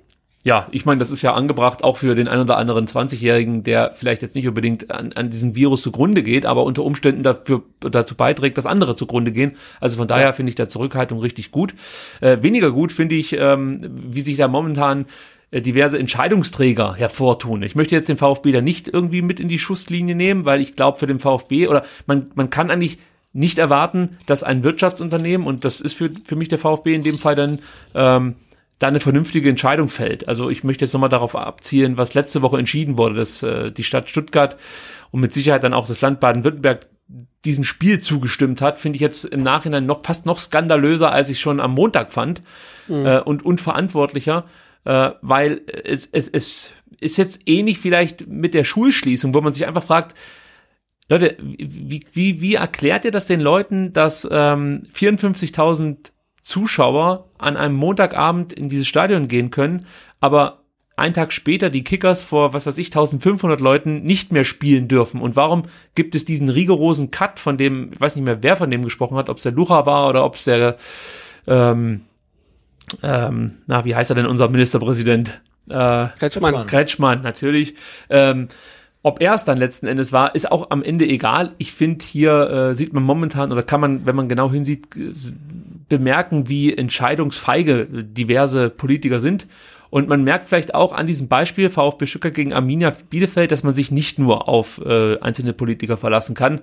Ähm, jetzt frage ich mal ganz, ganz äh, blöd in die Runde, weil ihr habt ja auch beide Kinder. Wie seid ihr denn bislang mit dieser Handhabung unserer Landesregierung zufrieden, wie das läuft. Also jetzt vielleicht nicht nur mit dem Fußballspiel, sondern auch allgemein, was Schulschließungen, äh, Geschäftsschließungen, Grenzschließungen und so angeht. Sebastian, wie, wie stellt sich die aktuelle Situation für dich dar? Genau, ich, finde das hier die, die entscheidende Frage, ne? also an uns drei. Also wie hat sich jetzt unser Alltag ähm, aktuell verändert? Ähm, also ich finde es gut, dass Baden-Württemberg die Schulen geschlossen hat. Wir haben zwei, also ich habe zwei Kinder auf zwei verschiedenen Schulen, einmal Grundschule, einmal Gymnasium. Ähm, ich finde es gut, ähm, dass, die, dass die Schulen am Freitag ähm, geschlossen wurden. Ich finde es nicht gut, dass sie erst am Morgen geschlossen wurden, weil sich halt dann die Frau Eisenmann und der Herr Kretschmann irgendwie erst ähm, treffen konnten, nachdem die Gespräche mit den Wirtschaftsvertretern ähm, abgehandelt wurden. Und ähm, wir haben unsere Kinder tatsächlich auch heute zu Hause gelassen, weil ich sehe halt echt keinen Grund darin, dass die heute noch mal für irgendwie kurz ähm, zur Schule gehen müssen, um sich irgendwas abzuholen. Ähm, also unsere Kinder waren heute heute krank. Wir haben es den Lehrern auch ähm, angemeldet. Ähm, aber ich muss tatsächlich, und das finde ich ein bisschen erschreckend, ähm, sagen, dass ich in unsere Regierung ähm, so ein bisschen Vertrauen gefasst habe. Ne? Also sei es der Herr Spahn, sei es der Herr Söder, ähm, die Frau Da mache ich Unterschiede. Ich mache, also Bundesregierung und Landesregierung, also in Teilen präsentieren sich für mich komplett unterschiedlich. Ähm, ja, schon. Also ich finde, Bayern ähm, agiert tatsächlich gerade noch ein bisschen konsequenter als Baden-Württemberg. Ähm, aber ähm, äh, grundsätzlich muss ich sagen, auch, auch so mit dem Blick ähm, auf ähm, England und mit dem Blick auf die USA bin ich ähm, aktuell äh, doch so ein bisschen, ähm, ja, ich fühle mich nicht sicher, aber ich fühle mich doch so ein bisschen, ähm, wie soll ich sagen? Keine Ahnung, ich finde kein Adjektiv. Du hast Hoffnung. Ich, nein, ich habe Hoffnung. Also Hoffnung, dass wir irgendwie rechtzeitig die, die ähm, nötigen Maßnahmen ähm, ergreifen. Also ich fühle mich jetzt nicht komplett verloren. Also es ist äh, okay. Es ist so wie die VfB-Saison 2019, 2020.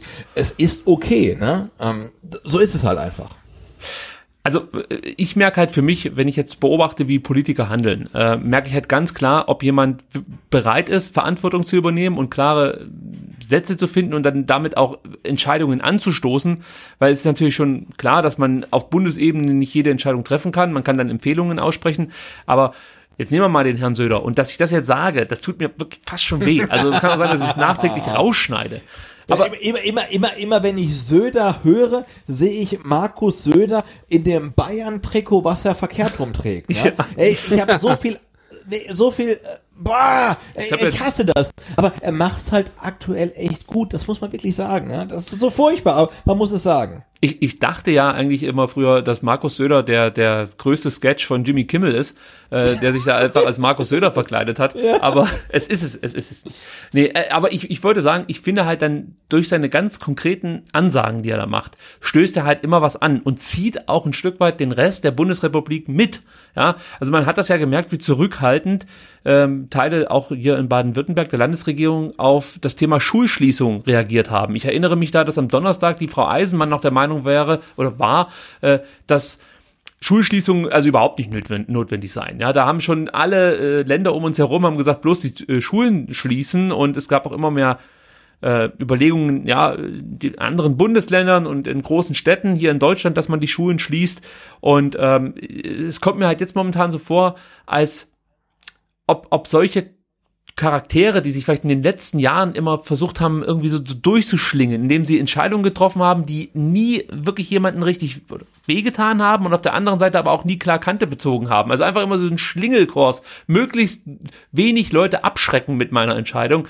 Äh, das sind jetzt genau die, die uns momentan vor das ein oder andere Problem stellen. Also ich bin jetzt aber auch niemand, der fordert, man müsste wirklich am besten schon die Ausgangssperren verhängen, ja, weil ich gehofft habe, sage ich gleich, ich hab's, ich hab's gehofft, inzwischen sehe ich es ein bisschen anders, dass die Leute auch ja so intelligent sind und äh, Hinweise vom Robert Koch Institut und natürlich auch von der Bundesregierung ernst nehmen.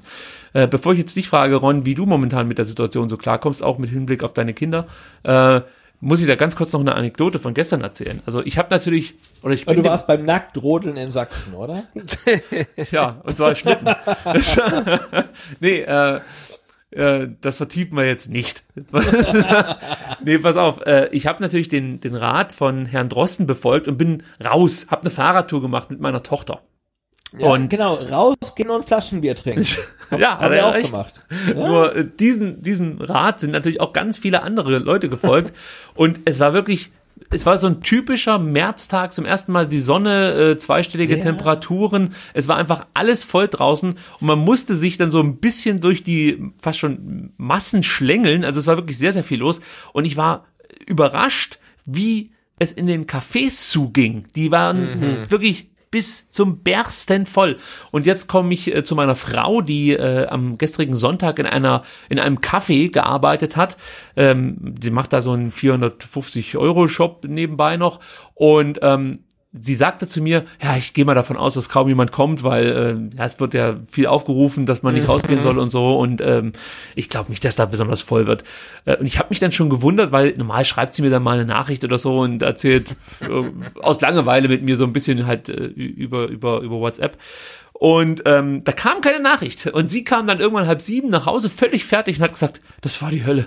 Das, es, es, es riss nicht mehr ab. Das ganze Ding war voll. Die Leute sind da reingeströmt.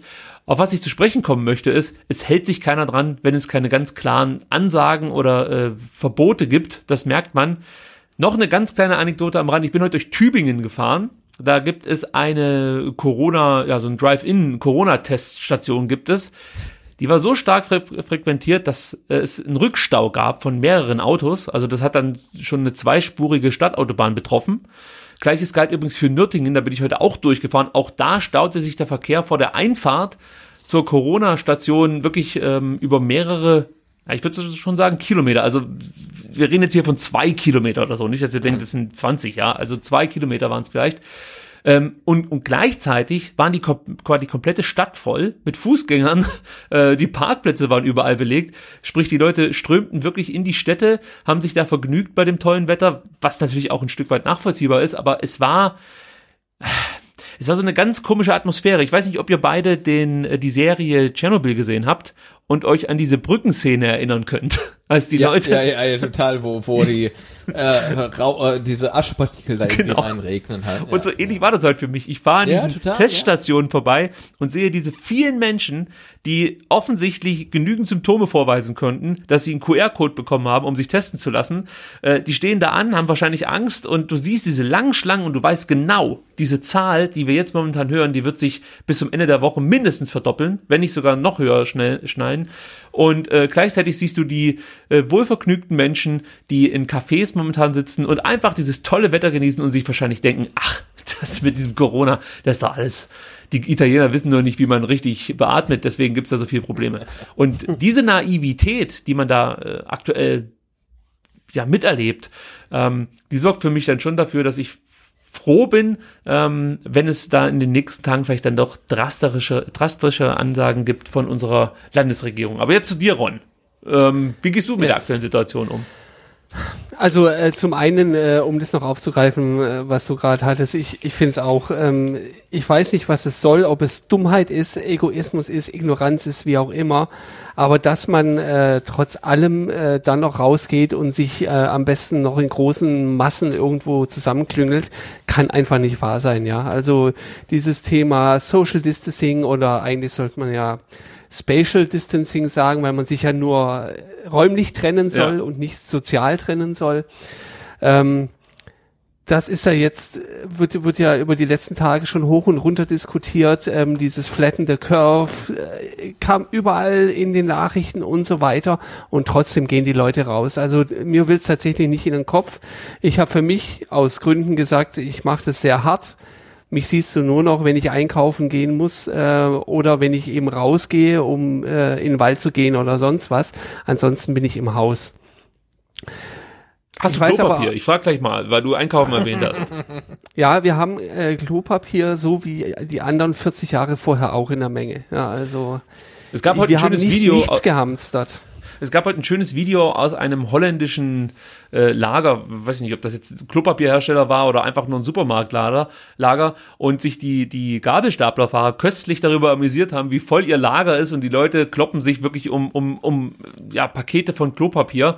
Ja. äh, ja und und ähnlich geht's mir übrigens auch. Ich sehe das, ich sehe die die leeren Regale und frage mich wirklich, Leute, habt, seid ihr alle wirklich völlig bescheuert in der Birne? Also ich, mir fällt da auch kein anderer Begriff für mehr ein. Also das gibt es doch wirklich nicht, dass Menschen so bekloppt sind, dass sie sich wegen Klopapier auf einmal auf die Fresse hauen. Also das, äh, Da, das ist das eine.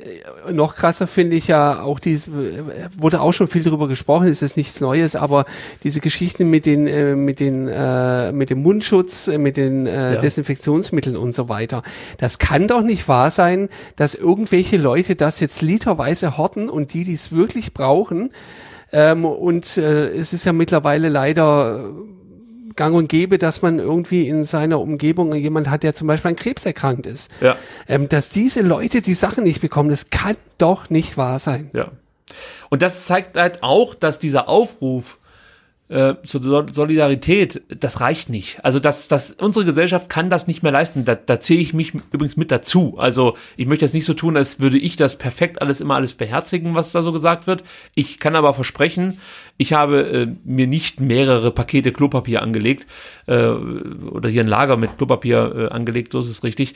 Denn im schlimmsten Fall findet man schon noch eine Lösung, wie man sich äh, grundreinigen kann, um es mal so auf den Punkt zu bringen. Ja. ja. Äh, und, und da finde ich es wirklich, wie du es auch schon gesagt hast, mit den Masken und auch mit dem Desinfektionsmittel.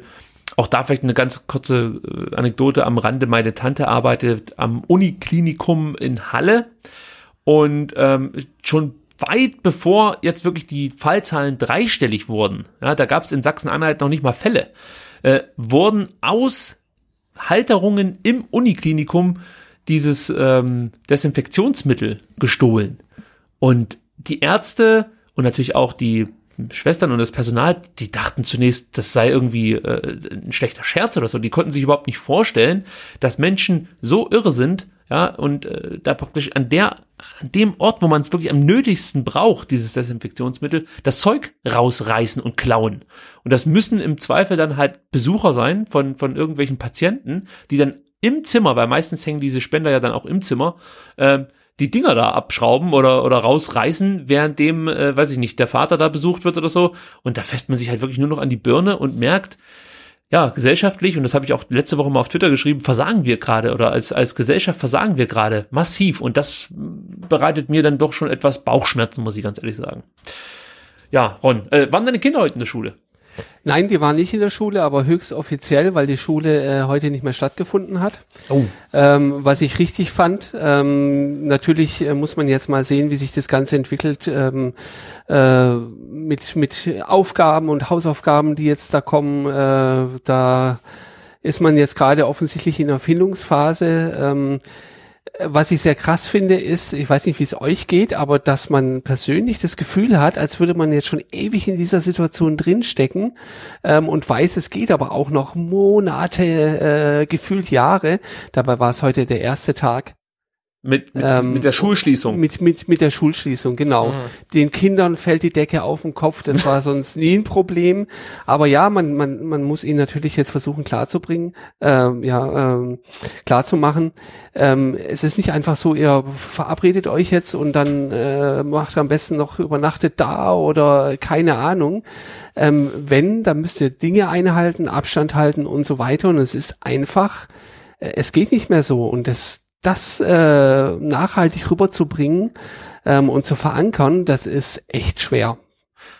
Ja, also ich habe ja die Hoffnung, dass man als Mensch sich anpasst an diese Situation. Also ich gebe dir recht, dass es merkwürdig war heute, vor allem äh, meine Frau ist dann mit meiner Tochter raus und die haben eine längere Fahrradtour auch heute wieder gemacht, äh, fast zwei Stunden oder so. Trotzdem kam meine Tochter nach Hause und normal ist sie jetzt nicht so ein aufgedrehter Typ, dass sie jetzt ständig durch die Wohnung rennt und fast schon äh, in Richtung hyperaktiv dann ähm, äh, ja äh, abrutscht, möchte ich mal sagen sie ist eigentlich ruhig und sehr besonnen und ähm, ja, hält sich an Regeln. So. und, und heute merkte ich wirklich, wie es wie sie unruhig war und äh, irgendwie immer was machen wollte und die Wohnung reichte nicht aus, um ihren Bewegungstrieb irgendwie äh, Einheit zu gebieten und das machte mich dann auch so ein bisschen nervös, weil ich dachte, genau wie du Ron, das ist heute Tag eins von mhm. wahrscheinlich, weiß ich nicht, 30, 40 Tagen. Ja? ja, ja.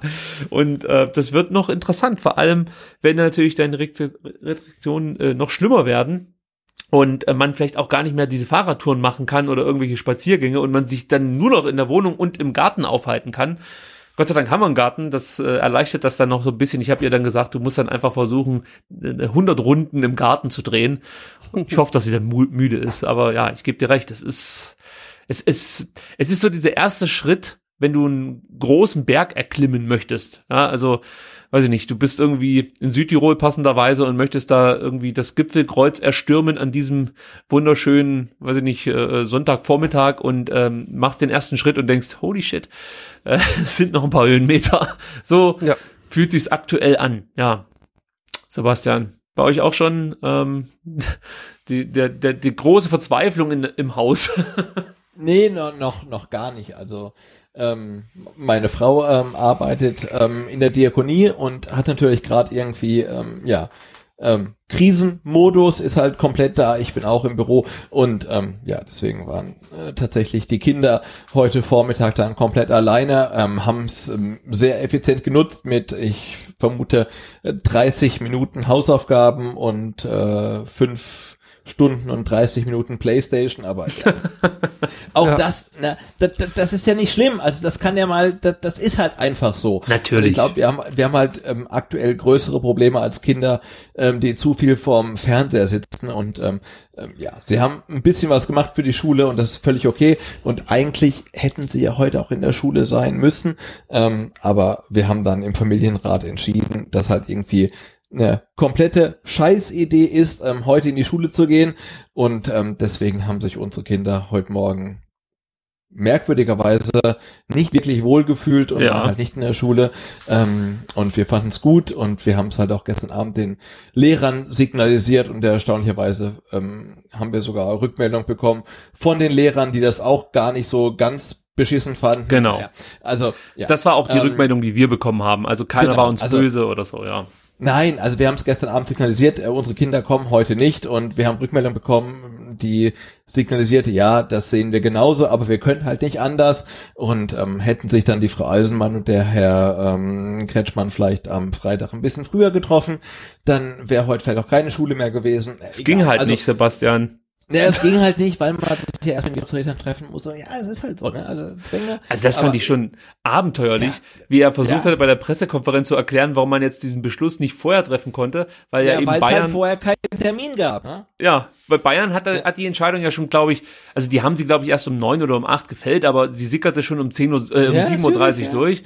Und dann wurde ja der Herr Kretschmann gefragt, ja, wieso äh, haben Sie denn äh, irgendwie jetzt so lange gebraucht? Und er meinte, ja, wir haben uns halt erst um zwölf getroffen. Ja, Sie hätten sich ja früher treffen können. Nee, es ging halt erst um zwölf. Ja, da dachte ich mir halt also, ey. Das ist halt kom kom kompletter Bullshit. Ja. Du hast halt irgendwie so, so, so ein Virenhort und dann hast halt ein Wochenende mit bestem Frühlingswetter und alle kuddelmuddeln sich nochmal untereinander und dann sagst du, hey, und ihr Schüler, ihr geht jetzt am Montag nochmal zwei Stunden in die Schule, ja. hustet euch alle gegenseitig an und dann geht er nach Hause für fünf Wochen. Das ist halt kompletter Bullshit, ne? Und gleichzeitig und, scheißt du jedem vor den Koffer, der am Wochenende sich irgendwie, weiß nicht, in einem Kaffee trifft. Da wird dann eine große Welle ja. gemacht, die Leute sollen sich nicht im Kaffee treffen, aber die Schüler sollen zu Tausenden, jetzt übertreibe ich vielleicht, der eine oder andere nee, nee, wird auf einer Schule auf, sein mit auf, weniger. Auf Landesebene natürlich zu Tausenden, ne? Ja. Und dann kriegst ja. du von der, von der Schule auch irgendwie die Rückmeldung, na, wir hätten halt schon gerne dicht gemacht, aber wir dürfen halt nicht, ja. ne?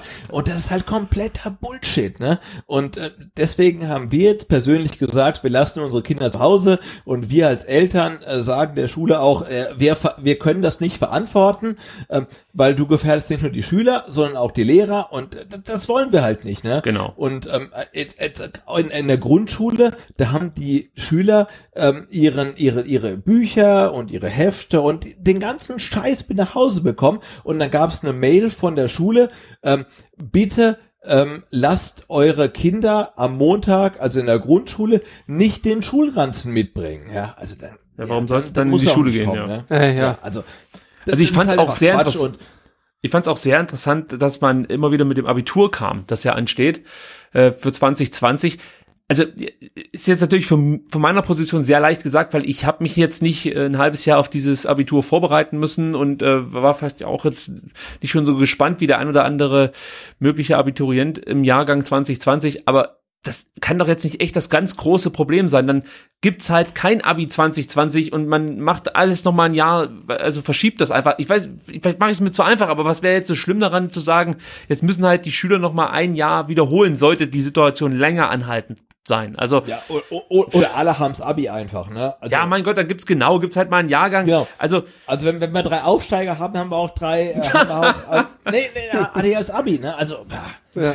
ja, also ja, es ist man, wie gesagt, ich für mich mache das jetzt momentan so, dass ich sehr genau hinschaue, wie sich einzelne Politiker äh, nicht nur äußern, sondern auch wie sie handeln ähm, und und werde natürlich dann auch meine Rückschlüsse ziehen. Und das Schlimme ist, dass die Politiker, von denen ich eigentlich sehr viel halte, sich irgendwie dann doch etwas schwerer tun mit den Entscheidungen, weil ich das Gefühl habe, sie möchten es möglichst vielen recht machen. Und das geht in so einer Situation, oder das sollte in so einer Situation äh, nicht das Anliegen sein. Da erinnere ich an den ähm, Virologen, der, glaube ich, bei dem Ebola-Outbreak vor einigen Jahren vor Ort war, der in einem sehr, sehr ja, emotionalen ähm, WHO-Video am Wochenende gesagt hat, du hast im, bei der Bekämpfung gegen einen Virus nur eine Möglichkeit und das ist, du musst schneller sein als das Virus, du musst schnell handeln, du musst Entscheidungen sofort handeln. Und die haben unter Umständen nichts mit Vernunft zu tun.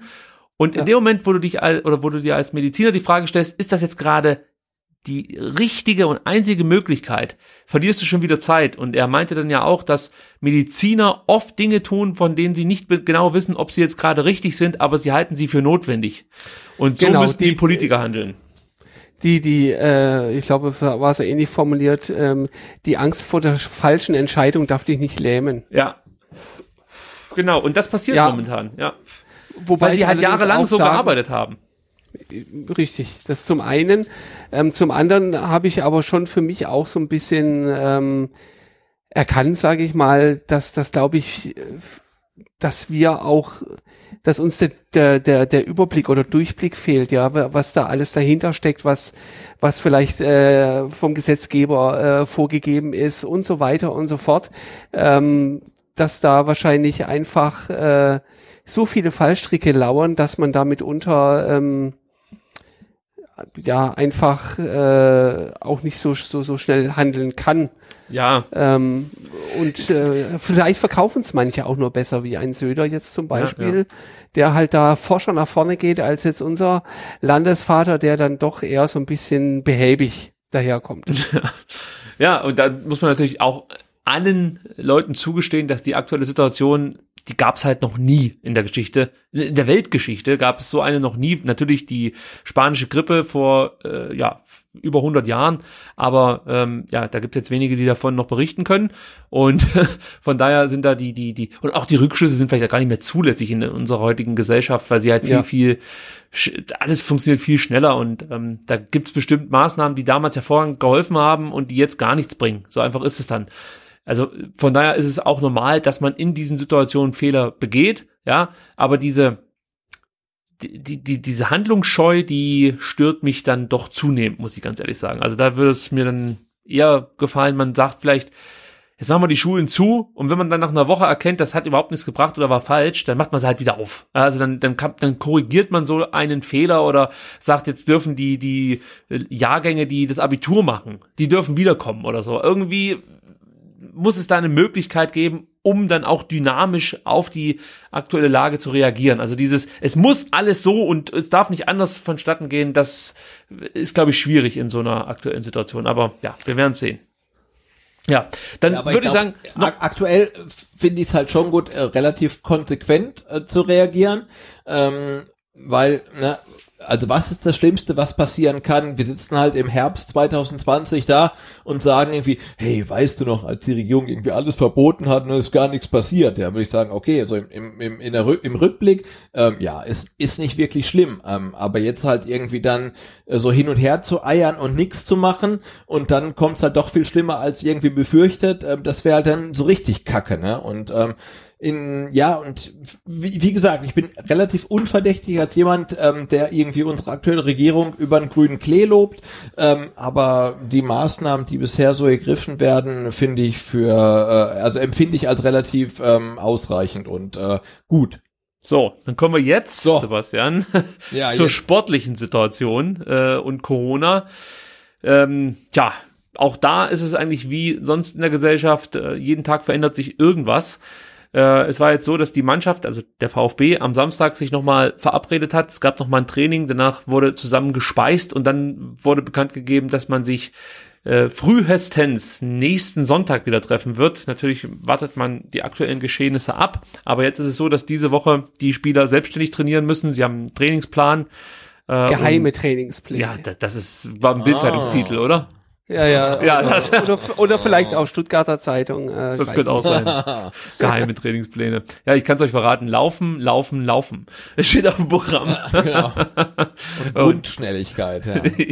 ja, ähm, ja, also äh, das steht jetzt an und äh, das NLZ äh, wurde natürlich auch geschlossen. Ich glaube sogar schon bevor die Profis den Betrieb eingestellt haben. Der Fanshop ja. würde heute dicht gemacht, die Arena-Touren werden ausgesetzt. Inzwischen arbeiten einige Geschäftsstellen, Mitarbeiter des VfB Stuttgart zu Hause, also Homeoffice und äh, es gibt noch so einen Notbetrieb vor Ort. Ähm, alle, die praktisch ja einfach nicht entbehrlich sind, müssen dann trotzdem noch in die Mercedesstraße abbiegen ähm, und den Laden irgendwie am Laufen halten. Es gibt jetzt inzwischen auch ein Trainingsverbot für Sportvereine in Stuttgart. Da sagte der Sportbürgermeister Martin Scheirer, Sport ist immer Kontaktsport. Das Trainingsverbot wird kommen und das kam ja dann auch. Wir müssen die Zahlen der möglichen Infektionsträger so klein wie möglich halten. Ähm, dann sind wir schon eigentlich direkt bei dem Punkt, dass es natürlich inzwischen auch Fußballvereine, Bundesliga und Zweitligavereine betrifft dieses Coronavirus. Der SV Paderborn meldete, glaube ich, einen Infektionsfall, Hannover 96. Genau. Äh, Nürnberg, Holstein Kiel, alle diese, diese Vereine hatten wohl schon Fälle und da ist jetzt auch die Mannschaft in Quarantäne. Dementsprechend hätten die gar nicht am Spielbetrieb teilnehmen genau. können. Mhm. Und dann sind wir jetzt eigentlich schon bei dem Punkt, der, glaube ich, so als Fußballfan mit der interessanteste am Wochenende war. Nämlich, spielt jetzt die Bundesliga oder spielt sie eben nicht? Natürlich auch die zweite Liga. Da war es zunächst so, dass man plante, am äh, oder den 26. Spieltag nochmal durchzuführen, sprich die Spiele am Freitag, Samstag, Sonntag und Montag in der ersten und zweiten Liga. Zuvor hat die dritte Liga schon bekannt gegeben, dass man den Spielbetrieb aussetzen wird. Und dann würde ich so interpretieren, dass der öffentliche Druck dazu geführt hat, dass sich ähm, ja, die DFL nochmal beratschlagt hat und dann äh, in ihrem Statement hieß es, glaube ich, irgendwie, dass das dem dynamischen Geschehen geschuldet sei und der sich ändernden Situation äh, und man hat sich dann doch dafür entschieden, den 26. Spieltag abzublasen.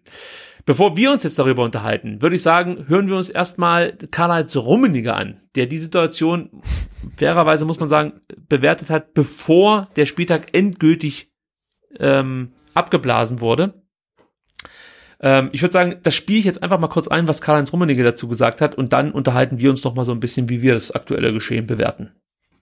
Äh, man muss vielleicht auch zur Erklärung sagen, weshalb der Spieltag morgen stattfindet, äh, weshalb das sinnvoll ist. Ähm, es geht natürlich am Ende des Tages auch in dem Profifußball um Finanzen und es ist unter den Voraussetzungen steht eine hohe Zahlung ähm, der TV-Broadcaster noch in Deutschland aus. Und wenn diese Zahlung ausbleiben würde, wäre zu erwarten, dass zumindest viele, viele kleine und mittlere Vereine finanzielle Probleme kriegen würden. Und deshalb halte ich es für die richtige Entscheidung, dass der Spieltag unter diesen Voraussetzungen unter Ausschluss der Öffentlichkeit morgen stattfindet und dass man sich dann am Montag mit dem Thema äh, mit allen hinsetzt, um, äh, hinsetzt und diskutiert, um dann eben eine äh, sag ich mal, bestmögliche Entscheidung zu finden, wie auch immer die aussieht.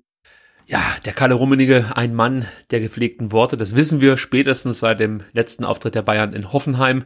Er findet einfach immer den richtigen Ton, hat man das Gefühl. Reiner Ehrenmann, ja. Ja.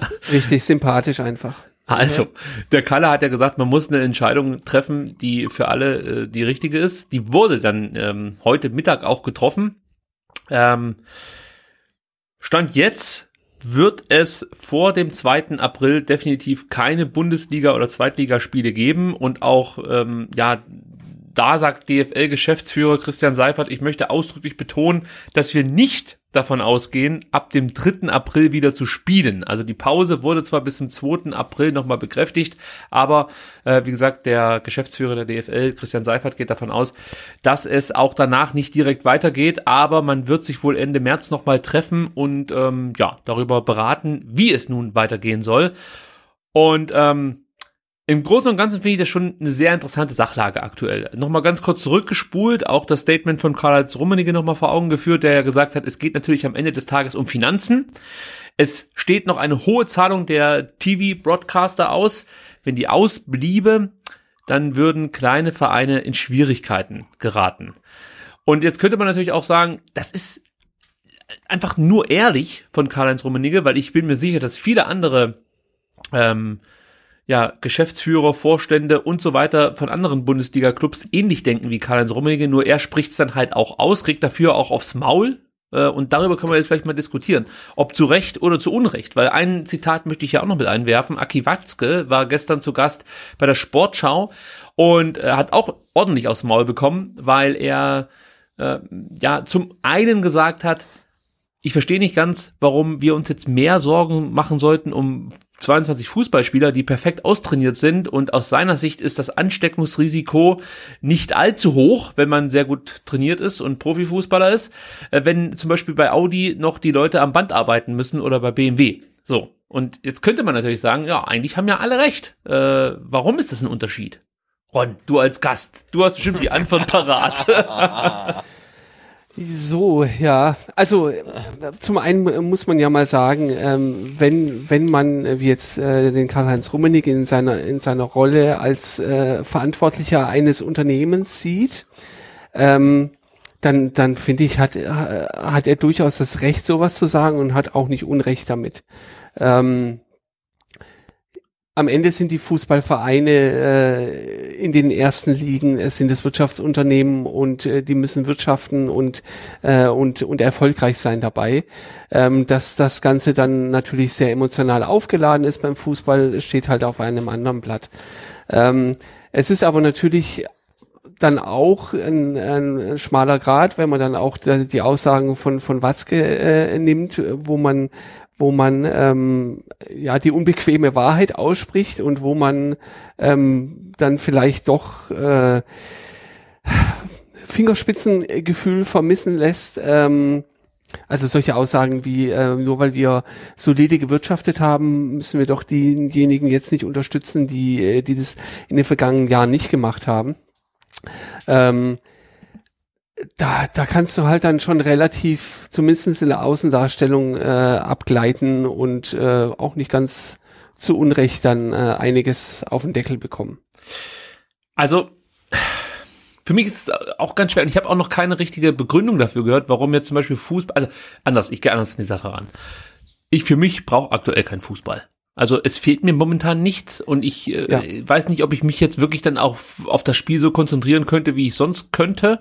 Äh, und gleichzeitig finde ich es auch irgendwie albern, da so vor leeren Kulissen zu spielen. Also das gibt mir nichts. Man merkt einfach, nee. dass Fußball ohne Fans ist nicht das Gleiche. Ja, also das ist, weiß ich nicht, wenn es jetzt nochmal auf die Computerspiele-Welt projizieren könnten, dann ist das wie wenn du, weiß ich, einen Ego-Shooter ohne, ohne Gegner spielst oder so. Also es ist halt einfach, es fehlt irgendwas, was ganz essentielles. Am Fußball oder beim Fußball brauche ich einfach die Atmosphäre mit dabei.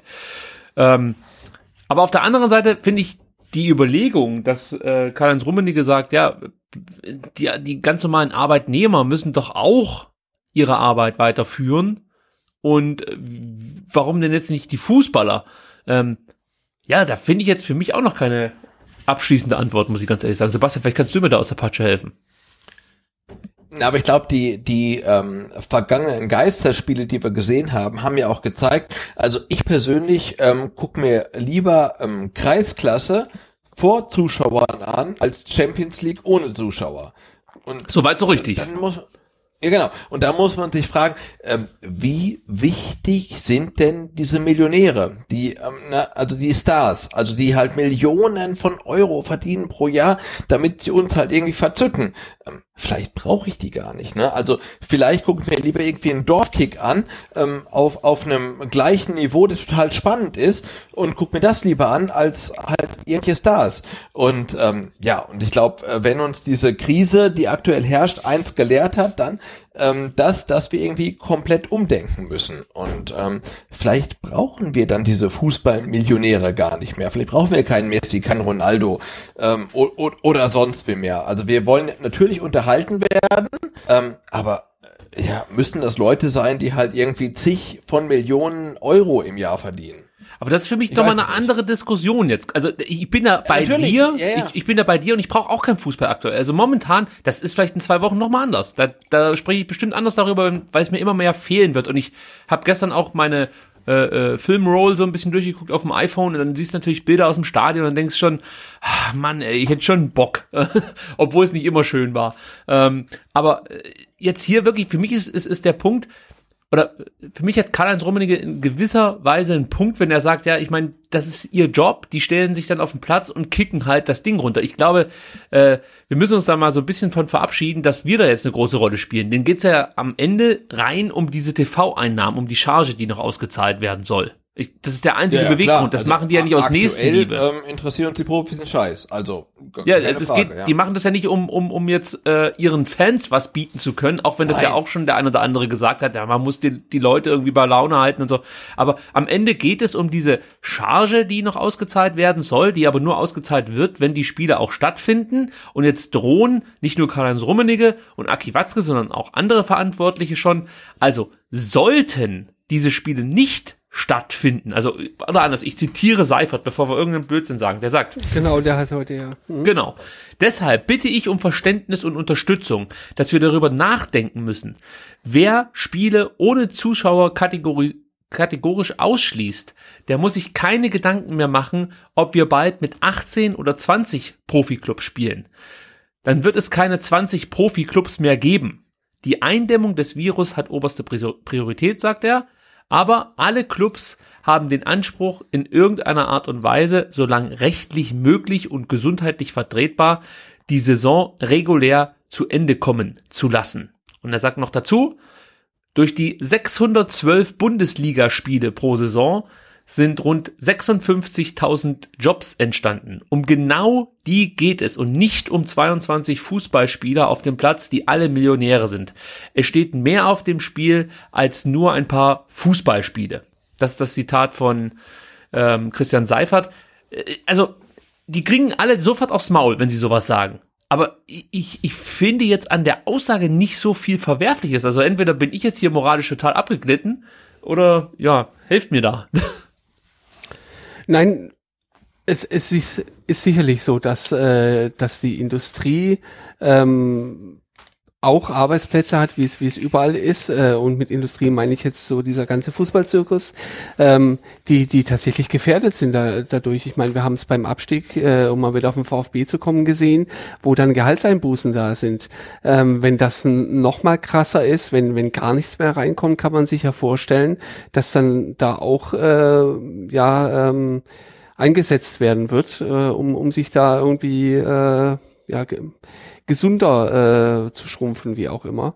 Ähm, also von daher bin ich bin ich dabei, dass es durchaus ein Aspekt ist, den man den man äh, da nicht äh, außer Acht lassen darf. Beim VfB spricht man oder schätzt man ungefähr, dass, dass äh, ein Abbruch der Saison, Saison 20 Millionen Verlust bedeuten würde. 7 Millionen fallen weg durch TV-Einnahmen, 5 Millionen durch Sponsoreneinnahmen und circa 7,3 Millionen durch ausbleibende Ticketeinnahmen, Business Seats, Logen etc. Also das ist schon ein betracht, beträchtlicher Betrag. Sebastian, wie siehst du es jetzt? Also so ganz einfach aus, aus, aus deiner Sicht, Findest du es berechtigt, darüber nachzudenken, diese Spiele halt einfach unter Ausschluss der Öffentlichkeit durchzuziehen, um, ich, ich sag mal jetzt, äh, dem ein oder anderen Verein vielleicht auch aus der Patsche zu helfen? Watzke hat noch gesagt, das ist die größte Krise des deutschen Profifußballs und spricht auch schon von einem Notfallparagraphen, der eingerichtet wurde, um halt einfach auch die Überlebenschance einzelner Vereine zu sichern. Ähm, ja, also ist das, ist das jetzt, zählt das im Endeffekt genauso viel wie der Arbeitsplatz, weiß ich nicht, eben bei Audi oder so für, für einen Einzelnen? Oder muss man hier nochmal sagen, okay, das ist eine andere Branche, das ist eine Unterhaltungsbranche in gewisser Hinsicht und da muss man dann auch bereit sein, diese Pille zu schlucken, dass der ein oder andere Verein vor die Hunde geht? Oder ich, ich baue hier noch eine goldene Brücke, wäre es vielleicht nicht auch der richtige Moment, jetzt zu sagen, wir müssen als Einheit, also als, als alle 36 Profiklubs zusammenhalten, vielleicht einen Fonds anlegen und mal komplett diesen Gedanken, äh, ich habe jetzt jahrelang hervorragend gut gewirtschaftet. Übrigens, der Watzke hat dabei vergessen, dass ihm auch mal geholfen wurde, als es dem BVB richtig schlecht ja, ging. ich habe ich hab Nur gehört, nicht so lange war ja her. auch mal fast pleite, oder? Also, genau, genau. Und das Richtung, gehört ja. sich halt einfach so in der Solidargesellschaft, dass man sich in solchen unglaublich schwierigen Situationen, die so vor allen Dingen noch nie passiert sind und auch kein Verein kann dafür irgendwas, ja. Äh, also, dass man sich dann gegenseitig hilft. Wie siehst du es, Sebastian? Ja, also ich denke, dieser, dieser Gedanke der Solidarität, der, der muss uns ja allen jetzt irgendwie total bewusst sein. Also sei es, sei es ähm, Bundesliga-Vereine, Zweitliga-Vereine, sei es der ähm, Sportverein unserer Kinder. Also, also ich bin der Meinung, solange ich es mir persönlich leisten kann, weil ich noch ähm, Gehalt bekomme und meine Frau noch Gehalt bekommt, ähm, zahlen wir halt die Mitgliedsbeiträge für die Vereine, in denen unsere Kinder sind, weiter, auch wenn sie jetzt aktuell kein Training bekommen. Ne? Ähm, aber nur so funktioniert's ja halt. Also wir müssten jetzt echt ähm, solidarisch sein. Und ich, ich habe mich ähm, früher immer wieder gefragt, ähm, wie war denn das für unsere Eltern, als sie so in, in, in den Zeiten des Zweiten Weltkriegs ähm, erwachsen waren, wurden. Ne? Und wir sind ja genau in so eine Ausnahmesituation wie im Zweiten Weltkrieg jetzt, ohne die Angst, dass uns irgendwelche Bomben auf den Kopf fallen ähm, nächste Nacht. Aber es ist echt eine extreme Ausnahmesituation. Und ja. ähm, ich finde, Solidarität ist jetzt echt das höchste Gut. Und wenn wir es uns noch leisten können, weil wir Gehalt bekommen, dann sollten wir echt alles weiterzahlen, was wir können, weil die Vereine können nichts dafür, wenn sie kein Training mehr leisten können, weil sie sind verboten worden. Ähm, Konzerte, ähm, irgendwelche anderen Darbietungen. Ne? Also zahlt weiter, solange ihr es könnt, weil die Leute, die, die, die sind auf das Geld angewiesen. Und in, ja, insofern denke ich, sollten wir uns alle solidarisch erklären, auch wenn es jetzt um irgendwie ähm, ver vermeintlich um eine AG die Millionäre beschäftigt, ähm, aber auch da hängen ja echt wahnsinnig viele Leute dran. Und ich werde jetzt garantiert nicht anfangen, die ähm, nächsten drei Heimspiele von denen das ähm, Eintrittsgeld zurückzufordern. Also appellierst du an alle, dass sie praktisch ihren Lieblingsverein sozusagen unterstützen, ob es jetzt durch Geisterspieltickets ist äh, oder eben durch den normalen Mitgliedsbeitrag äh, oder oder. Ja, ich appelliere echt an, an alle. Ähm, solange, das die Prämisse, solange sie sich es leisten können, weil sie noch ähm, volles Einkommen ha haben, ähm, sollen sie das zahlen, was sie zahlen. Ne? Also das heißt der, ähm, weiß ich nicht, Klavierlehrer des, des, des, des Sohnes oder ähm, der Klarinettenlehrer der Tochter oder äh, bei uns jetzt Taekwondo oder Judo oder Leichtathletik oder was weiß ich. Also, also das große Ganze. Genau, also zahlt es einfach weiter, ne? zeigt es solidarisch. Also und wenn es dann nicht mehr geht, dann dann dann steht es. Aber solange es geht, zahlt es weiter, weil die Leute sind ja auch am Arsch einfach. Ne? Also da müssen wir alle und, zusammenstehen. Und dazu kommt ja, wir haben die Situation jetzt, die man versuchen muss irgendwie abzufedern, aber es gibt ja auch ein danach, schwer vorstellbar, aber es gibt einen danach und da muss es ja weitergehen. Ja, und wenn du sagst, okay, ich zahle jetzt für den Sportverein meines Kindes nicht mehr, ja, dann ist halt vielleicht in einem halben Jahr genau. oder wann auch immer, dann, dann, da, da kann der, kann das Training auch nicht stattfinden, weil keine Leute mehr da sind, zum Beispiel. Aber ich möchte nochmal bei den, bei den Profiklubs bleiben. Ich verstehe natürlich auch die, die, Verunsicherung bei vielen kleineren Vereinen und natürlich dann auch eben, wie du es schon gesagt hast, Sebastian, Taekwondo-Schulen oder sonst irgendwie Fitnessstudios und so, das verstehe ich alles. Aber ähm, das ist mir jetzt fast schon zu weit gegriffen. Also mir geht es jetzt wirklich nur explizit um diese, um diese Profivereine, wo man sich natürlich auch die Frage stellen kann, oder Herrn Watzke die Frage stellen kann, äh, wenn du davon sprichst, dass du jetzt keinem helfen möchtest, ja, gegen wen willst du denn dann spielen, wenn äh, mehrere Vereine äh, einen Bach runtergehen. Und ich sehe halt, es steht, glaube noch eine Zahlung aus von 384 Millionen Euro für die 36 Profiklubs. Davon, 10% davon allein bekommt der FC Bayern mit 35 Millionen oder knapp 10%. Da könnte man natürlich auch hier vielleicht einen Weg finden, wie dann eben der ein oder andere Verein, der äh, wirklich dann vorm Aus steht und durch diese Krise massiv betroffen ist, äh, wie man dem dann unter äh, die Arme greift und, und, und dann vielleicht auch als Verein, der natürlich auch nur deswegen diese hohen TV-Einnahmen erzielt wie der FC Bayern München, weil er eben Gegner hat, gegen die er spielen kann und, und äh, gegen die er dominieren kann. Natürlich ist das alles erarbeitet, das möchte ich auch nicht in Abrede stellen, aber darum geht's ja jetzt aktuell gar nicht. Also es, es bringt ja auch dem FC Bayern nichts, wenn sie nachher mit äh, Dortmund, Leverkusen und den anderen Retortenvereinen äh, ihre, ihre Plaste-Bundesliga spielen können. Und ansonsten gibt es nur, äh, weiß ich nicht, äh, so Überbleibsel in der fünften Liga oder so von irgendwelchen Traditionsclubs. Also, also ich, ich ich habe zwei an, an Ansetzungspunkte sozusagen. Also ich verstehe, wenn man sagt, ja, okay, wenn ein normaler Handwerker oder Bandarbeiter oder ganz normaler Fabrikarbeiter eben äh, zur Arbeit gehen muss und kann, Warum sollen da nicht 22 Fußballer und äh, ein paar Journalisten und, und Kameraleute in einem Stadion stehen können? Die Ansteckungsgefahr ist vielleicht höher als äh, bei Audi, aber selbst da würde ich ein großes Fragezeichen machen. Die Leute sind ja da auch nah aneinander dran. Es ist jetzt nicht so, ja. dass, dass man da ständig sich aus dem Weg gehen kann. Und wir haben ja jetzt auch schon gelernt, dass äh, irgendwelche Hustwolken mit kleinen Partikeln äh, mehrere Minuten lang in der Luft stehen können. Also da ist es jetzt auch schwer, dann irgendwelche welche äh, äh, virenfreien Wege da immer zu finden und du wirst das ein oder andere Mal durch eine Virenwolke laufen. Gleichzeitig sagt jeder Virologe, geh raus an die frische Luft, da ist die Ansteckungsgefahr am geringsten. Sprich, hier könnte man dann auch wieder sagen, okay, vielleicht äh, ist das gar nicht so schlimm, wenn die dann draußen rumturnen. Aber eins ist natürlich auch klar. Sobald sich da einer infiziert in einem Verein, hast du halt das Problem, dass gleich eine komplette Mannschaft wieder aus dem Spielbetrieb ja, fällt und das ja. für zwei Wochen. Und auch das muss ja irgendwie gelöst werden. Also oder noch schlimmer ist, äh, plötzlich gibt es einen positiven Fall, einen Tag nach dem Spiel, dann hast du schon zwei Mannschaften, die plötzlich rausfallen. Also mhm. das Bei der Inkubationszeit wird sogar noch mehr, ja. Ja, genau. Und dann finde ich, das muss man auch erstmal klären, bevor man darüber spricht, äh, dass man Ende oder Mitte April dann weiterspielen möchte. Also das sind alles so, so Dinge, die uns halt nicht nur jetzt für fünf Wochen beschäftigen werden, sondern für Monate, vielleicht sogar für Jahre.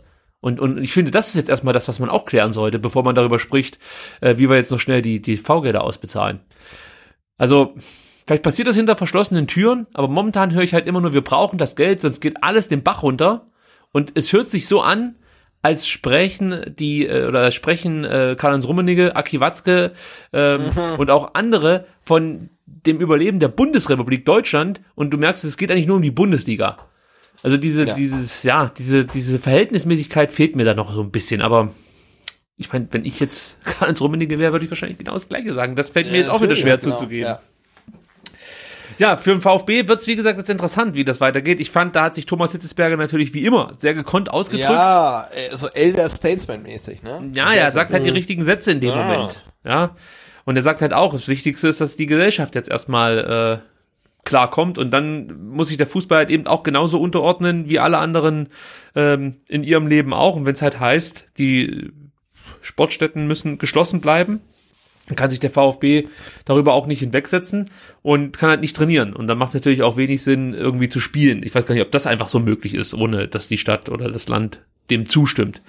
Da gibt's noch viel zu klären. Wie fandet ihr die Aussagen von zum Beispiel Raphael Gikiewicz von Union Berlin, der ja meinte, Fußballer werden in dieser Situation wie Affen im Zirkus behandelt? Ich, ich kann euch kurz mal sagen, wie ich das fand.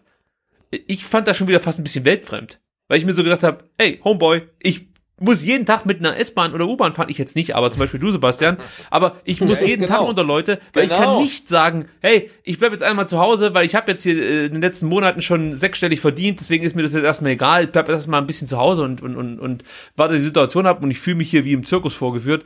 Äh, also das geht, glaube ich, jedem also. Arbeitnehmer momentan so, dass er lieber zu Hause wäre, als ähm, nah dran an irgendwelchen Arbeitskollegen. Ich, ich ich, ich finde es irgendwie, dass die sich manchmal, also, ja, wann sagst du da lieber was, sonst steigere ich mich es, wieder rein. ja, dann steigere ich mich rein, nee.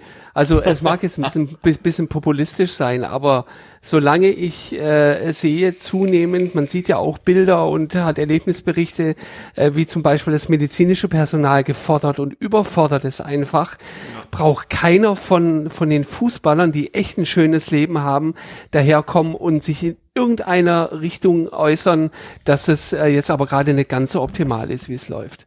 Vor allen Dingen sind sie ja auch gerne die Affen im Zirkus, weil sie sich ja, ja dann auch. Damit verdienen sie ihr Geld. Genau. Und, und sich in den so sozialen Netzwerken präsentieren sie sich ja auch wie Affen im Zirkus. Und ja, dann, oder, oder halt Gladiatoren halt, ne? Ja. Das wäre natürlich mit Sicherheit auch einem Gikiewicz ja. lieber. Und ich verstehe natürlich, was er damit sagt. Auf uns nimmt keiner Rücksicht. Wir müssen spielen. Aber gleichzeitig vergisst er komplett, dass äh, das genauso für die Leute äh, gilt, die momentan versuchen, einen Haufen Menschen das Leben zu retten, sich selber in Gefahr genau, bringen, in, infizieren genau, die halt irgendwie ein Zehntel, ein Zehntel von dem verdienen, was er verdient halt. Und ne? überhaupt nicht also, diese Frage stellen. Für die gibt's gar nicht diese ja. Frage, mache ich das oder mache ich das nicht.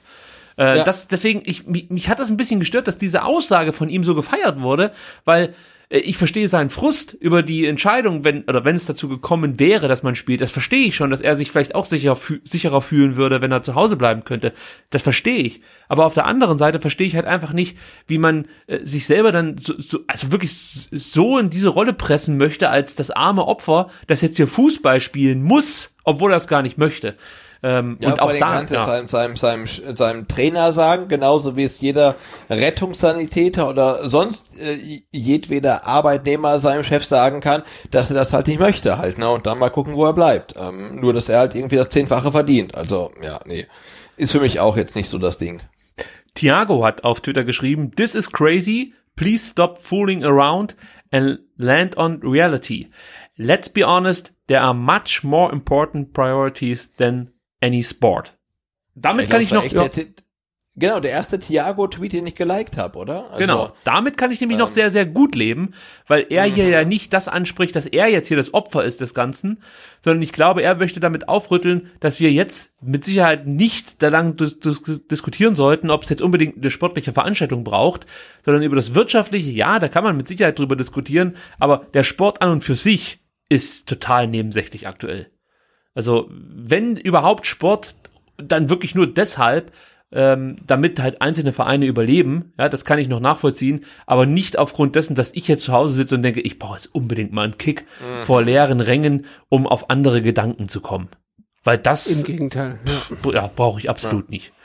Uwe Hünemeyer vom SC Paderborn hat auch was ähnliches gesagt. Er meinte, es ist nicht der Zeitpunkt, um noch Zeit zu verlieren. Priorität hat einzig und allein die Gesundheit aller. Und, und auch das finde ich äh, als Statement völlig in Ordnung. Ähm, ja, ich habe mich eigentlich nur an ähm, Gikiewicz ähm, so ein bisschen Ja, ja. gerieben an der Aussage. Liegt vielleicht auch daran, dass er der Torhüter war, der mir besonders negativ aufgefallen ist in der abgelaufenen Saison. Ja, gut, aber das ist eine andere Geschichte. Ja, aber ich glaube, das äh, ist ja äh, auch, schon so ein bisschen ähm, das Merkmal der aktuellen Zeit, dass ich persönlich das Gefühl habe, dass es viele Leute wirklich sehr wohl verstanden haben, ähm, was äh, die Zeit geschlagen hat und dass man jetzt reagieren muss, ne? Als sei es, ähm, Fußballprofis oder oder ähm, sonst jemand. Also ich glaube, ähm, also ich bin ganz äh, vorsichtig ähm, optimistisch. Und ich hoffe halt tatsächlich, ähm, vielleicht liegt es auch ein bisschen äh, in der Bubble, in der wir uns bewegen, aber dass auch die Relevanz dessen äh, mal wieder etwas äh, gerade gerückt wird. Ja, also Diskussionen über irgendwelche Aussagen von von Funktionären oder Spielern äh, dürfen doch niemals so wichtig sein wie das, was äh, was äh, Wissenschaftler oder Experten sagen ähm, oder auch äh, die Menschen, die jetzt wirklich das alles am Laufen halten für uns. Ja. Absolut, da bin ich ähm, deiner Meinung. Und man muss trotzdem sagen, dass der Fußball und seine Fans in solchen Situationen dann auch ein besonders schönes Gesicht zeigen. Denn ja, der Schwabensturm hat, glaube ich, gestern ja. ja, eine. Meldung rausgegeben äh, und hat sich als Einkaufhilfe angeboten im Landkreis Rems-Murr und äh, auch in der Stadt Stuttgart. Stuttgart.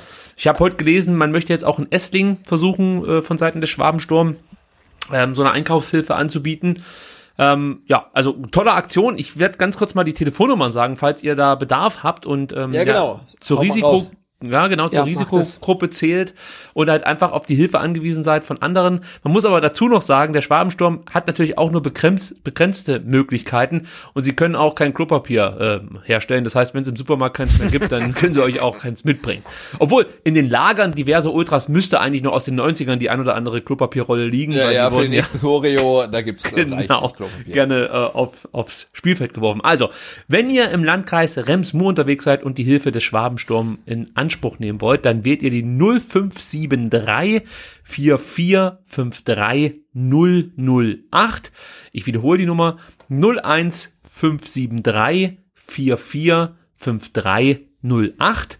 Und in Stuttgart wäre es die 01573 4452 998. In Stuttgart 01573 4452 998. Und wenn ihr die Aktion eh nicht toll findet wie ich, wie ihr, dann ähm, könnt ihr euch ja vielleicht daran erinnern, wenn es darum geht, den Schwabensturm oder überhaupt die Ultras zu unterstützen bei Choreos und auch sonst vielleicht als ähm, Gönner ähm, das ein oder andere Mal dann zur Seite zu stehen, finanziell. Vielleicht ist das äh, ein Entgegenkommen von uns dann an die Ultragruppierung, die sich hier wirklich mit einer tollen Aktion hervortut. Auch das Kommando hat äh, noch als es danach aussah, dass es in Wien Wiesbaden ein Geisterspiel geben würde, ähm, mit einem Statement ganz klar Kante bezogen und hat gesagt, aus gegebenen Anlass möchten wir Folgendes festhalten. Wir werden im Umfeld der Austragungsorte nicht als Gruppe präsent sein. Der Hintergrund ist natürlich, dass beim ähm, Champions League Spiel in Paris 5000 Paris-Fans vor dem Stadion Böller zündeten und halt einfach da ihre Corona-Party gefeiert haben. Und in Gladbach waren es die, glaube ich, zweieinhalbtausend Gladbach-Fans, die den Derby-Sieg vor dem Stadion gefeiert haben. Des Weiteren sagt das Kommando, wir werden zu keinerlei Ersatzveranstaltungen oder sonstigen Happenings aufrufen. Dies ist ein Versuch, im Rahmen unserer Möglichkeiten Verantwortung zu übernehmen. Wir können nur an jeden Einzelnen appellieren, Vernunft walten zu lassen und sich in seinem persönlichen Umfeld solidarisch zu verhalten. So viel zu den Chaoten im Stadion. Mhm. Ähm, da sieht man halt mal wieder. Ja, die Chaoten echt, ja. Wahnsinn. Ja, die haben sich kaum im Griff, wenn es mal. Ja, ja. Ganz schlimm. Ja. Ähm, gut, ich glaube, das war es dann auch soweit schon, was man über äh, Corona und den VfB so besprechen kann. Ansonsten gibt es da nicht allzu viele Meldungen. Ähm, wir haben aber noch ein bisschen Zeit und wollen noch ein, ein weiteres Thema anreißen, ja, über das wir zu Beginn ganz kurz mal geredet haben. Als ich dich nämlich vorgestellt habe, Ron, habe ich gesagt, du bist erster Vorstand des offiziellen VfB-Fanclubs OFC 1893. Das ja. ist natürlich ein Fanclub, der gerade so, sag ich mal, in, ähm, ja, in der digitalen Landschaft in den letzten Monaten ähm, immer bekannter wurde, immer mehr Leute gehören dann auch diesem Fanclub natürlich an, aber trotzdem für alle, die vielleicht jetzt hier nur diesen Podcast hören und sonst noch nie was von diesem Fanclub gehört haben, kannst du ja vielleicht mal kurz umreißen, was es damit auf sich hat.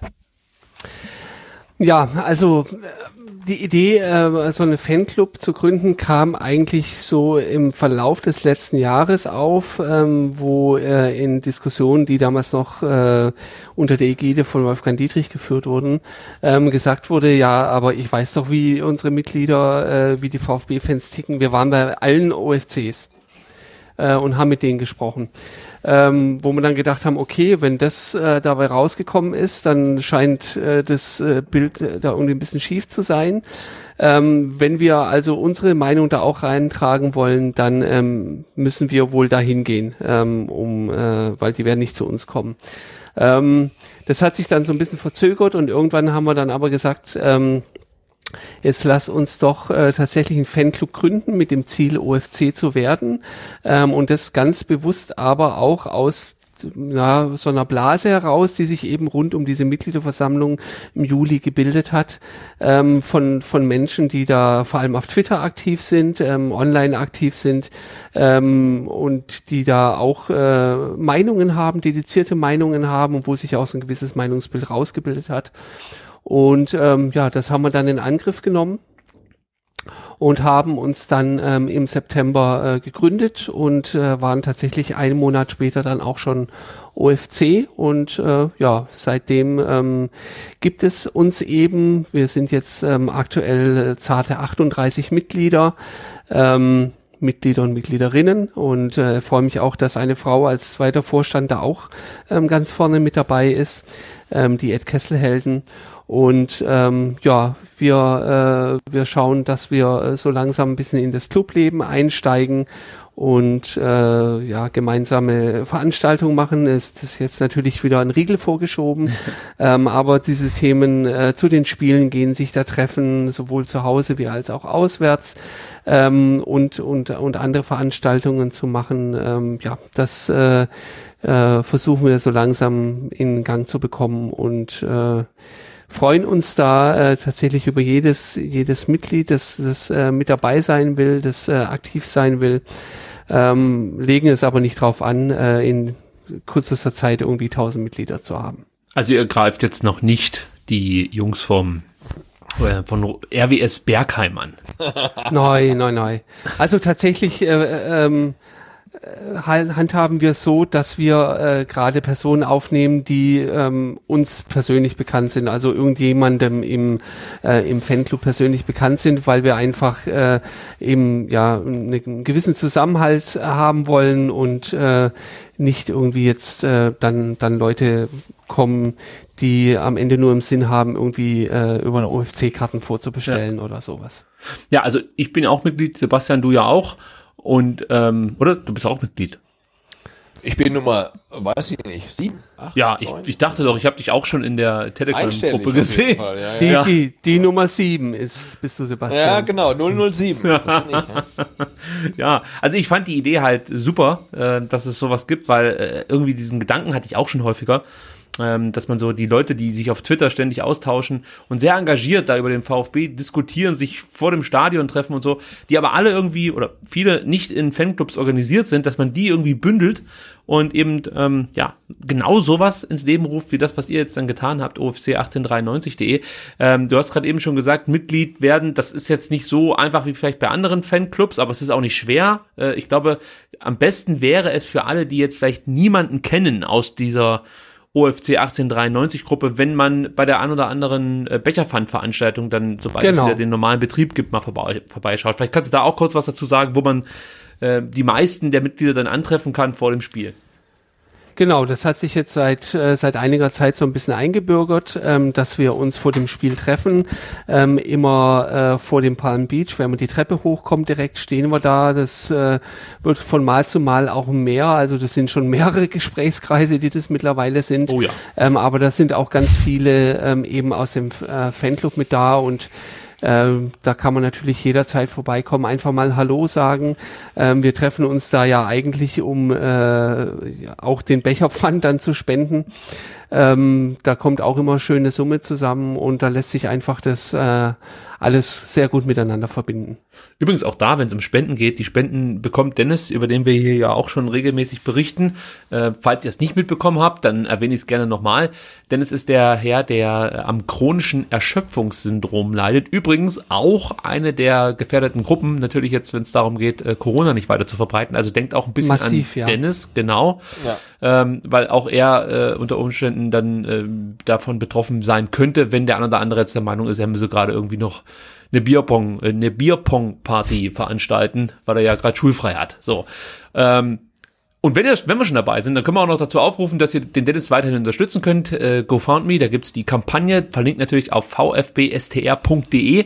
Klickt also da mal auf unsere Seite und lest euch natürlich auch die beiden Artikel über Dennis durch, die ich verlinkt habe. Eins ist sogar dann, oder ein Artikel ist mit Video. Und wie gesagt, unterstützt auch in diesen schweren Zeiten weiter Dennis. Es müssen dann jetzt nicht zwei, dreistellige Beträge sein. Da reicht auch mal ein Euro. Denn ähm, wir haben es ja schon ein paar Mal gesagt, wenn jeder einen Euro spenden würde, jede Woche von, von unseren Hörern, dann hätten wir es aber schon jetzt demnächst mal zusammen. Also vielleicht kriegt man das doch irgendwie hin jetzt in diesen schweren Zeiten. Ja, vor allem, vor allem das Ziel ist ja jetzt wirklich quasi zum Greifbar. Greifen nahe.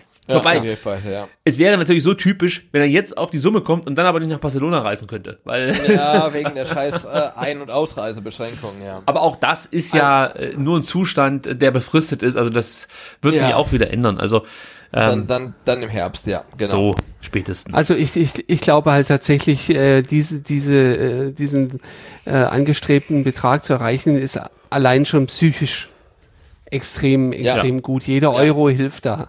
Sehe ich auch so.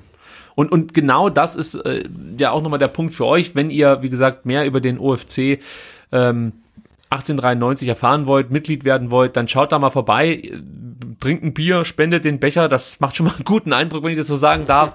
Und ich kann euch versprechen, ihr werdet da tolle Gespräche entweder belauschen oder führen können, weil beides ist irgendwie toll. Also es sind halt wirklich einfach nur coole Leute da. Also ich habe noch nie jemand getroffen, wo ich mir so dachte, Mensch, äh, da gehe ich lieber nicht mehr hin, denn, ähm, keine Ahnung, die Gesellschaft mag ich jetzt nicht so sehr. Ganz im Gegenteil, es sind wirklich wundervolle Menschen da. Und ähm, gleichzeitig ist es dann eben für euch die Möglichkeit, euch so ein bisschen vorzustellen und man lernt euch kennen. Und eben dann, denke ich mal, wird es auch relativ leicht sein, diesem Fanclub, diesem besonderen Fanclub beizuwohnen. Also ich bin da schon stolz, Mitglied zu sein, muss ich ganz ehrlich sagen. Gefällt mir sehr, sehr gut. Gibt es sonst noch was, was wir über den Fanclub erzählen müssten? Ich glaube sonst äh, noch nicht allzu viel. Also Nee, genau. Wir sind ja noch ein sehr junger Fanclub genau. äh, und entwickeln uns einfach äh, sehr organisch Schritt für Schritt. Die wichtigste Frage vielleicht abschließend noch bei der Weihnachtsfeier. Kommt da ein VfB-Spieler vorbei?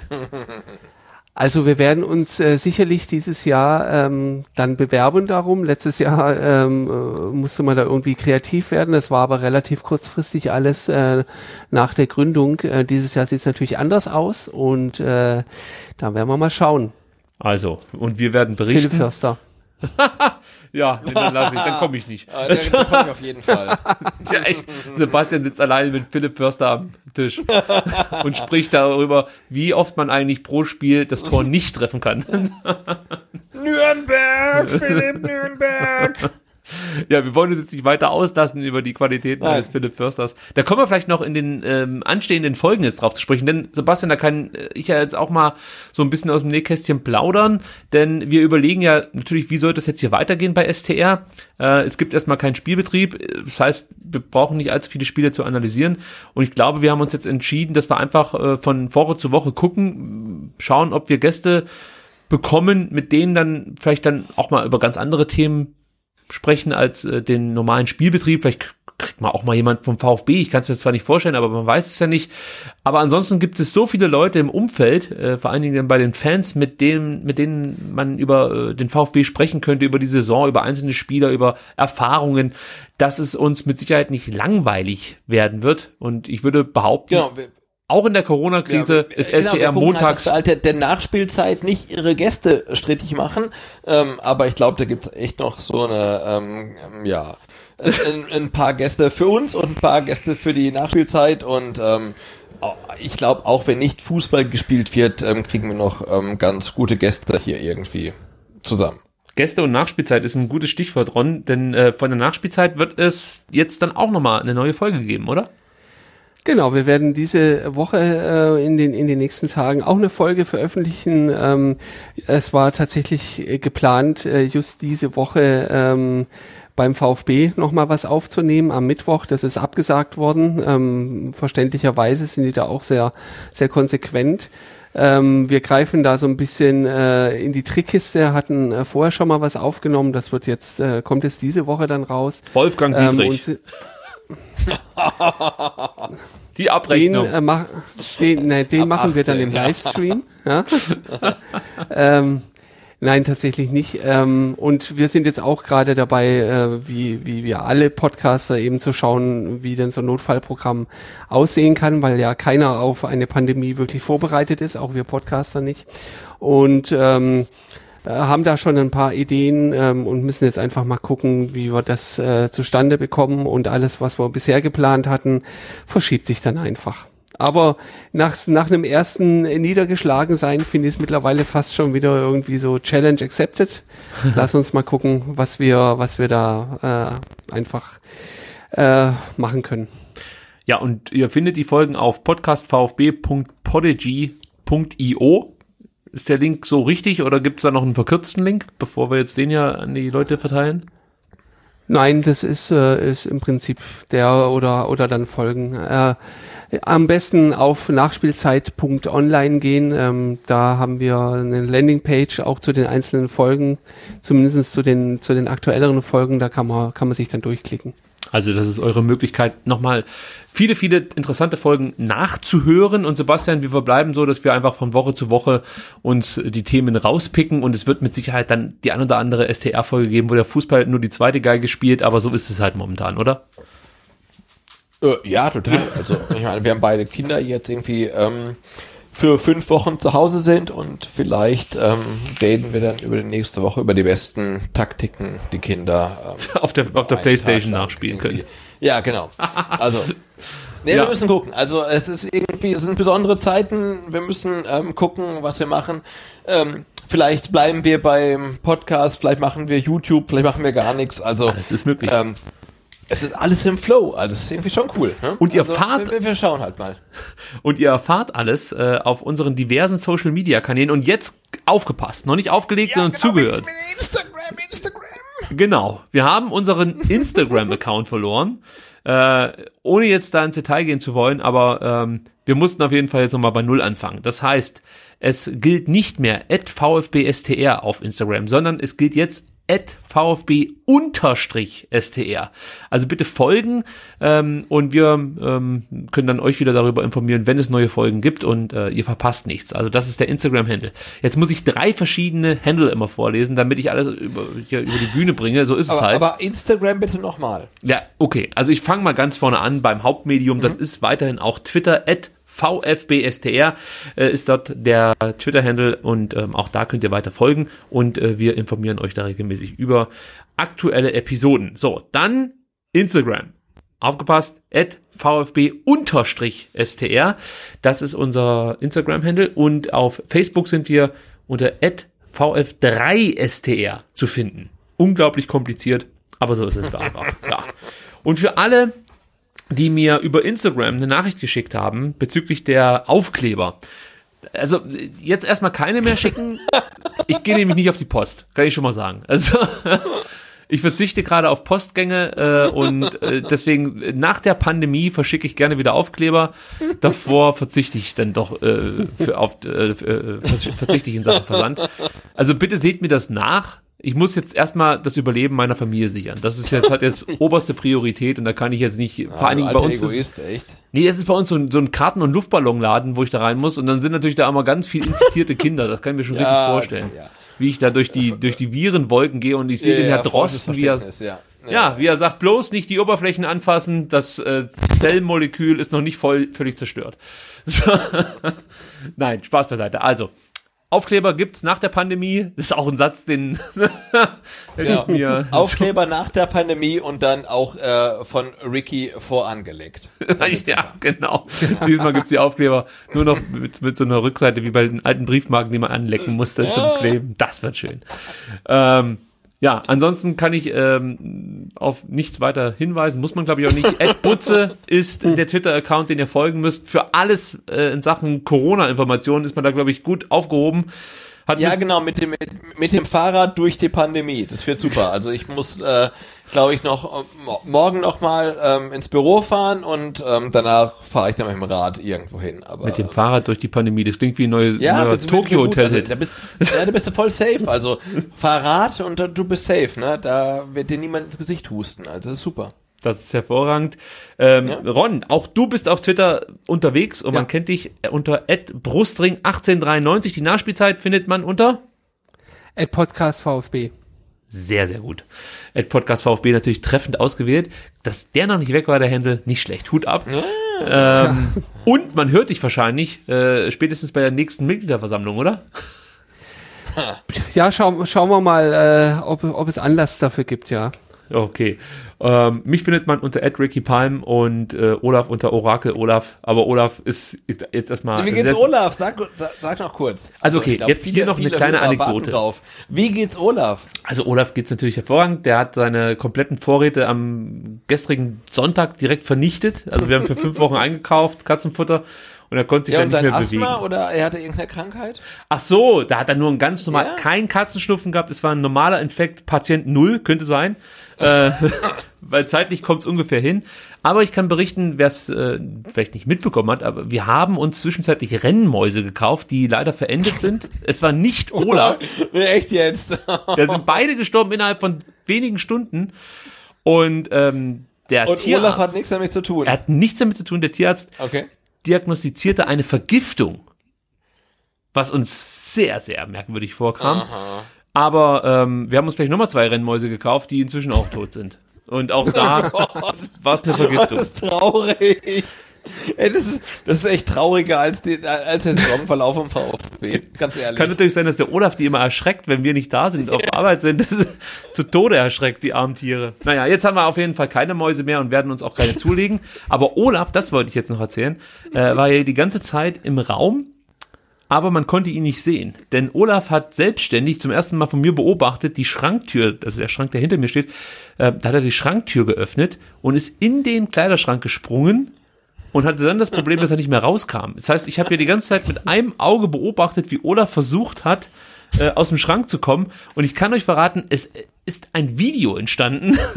man erkennt ab und zu Olaf und äh, definitiv erkennt man eine sich bewegende Schranktür. Ich könnte mir vorstellen, dass dieses Video heute noch geleakt wird unter Orakel Olaf. Gut. Äh, ja, und, und auf Instagram unter, sag's mal kurz. Ähm, at VfB-STR. Oh Mann, ich, soll ich mal nachgucken? At VfB-STR. Ja. Gut, jetzt haben wir es aber wirklich. Ich, ich, ich bin echt traurig jetzt wegen der Rennmäuse. Ja, es ist habt ihr jetzt durch, durch, vier tote Rennmäuse Vier. innerhalb von drei Wochen. Oh, Mann. Ja, aber ich habe äh, komplett das Internet durchsucht. Es gibt solche Fälle wohl schon, also häufiger. Es jetzt, liegt jetzt nicht an uns und wir waren wirklich sehr fürsorglich. Wir haben alles getan, damit es diesen Rennmäusen gut geht.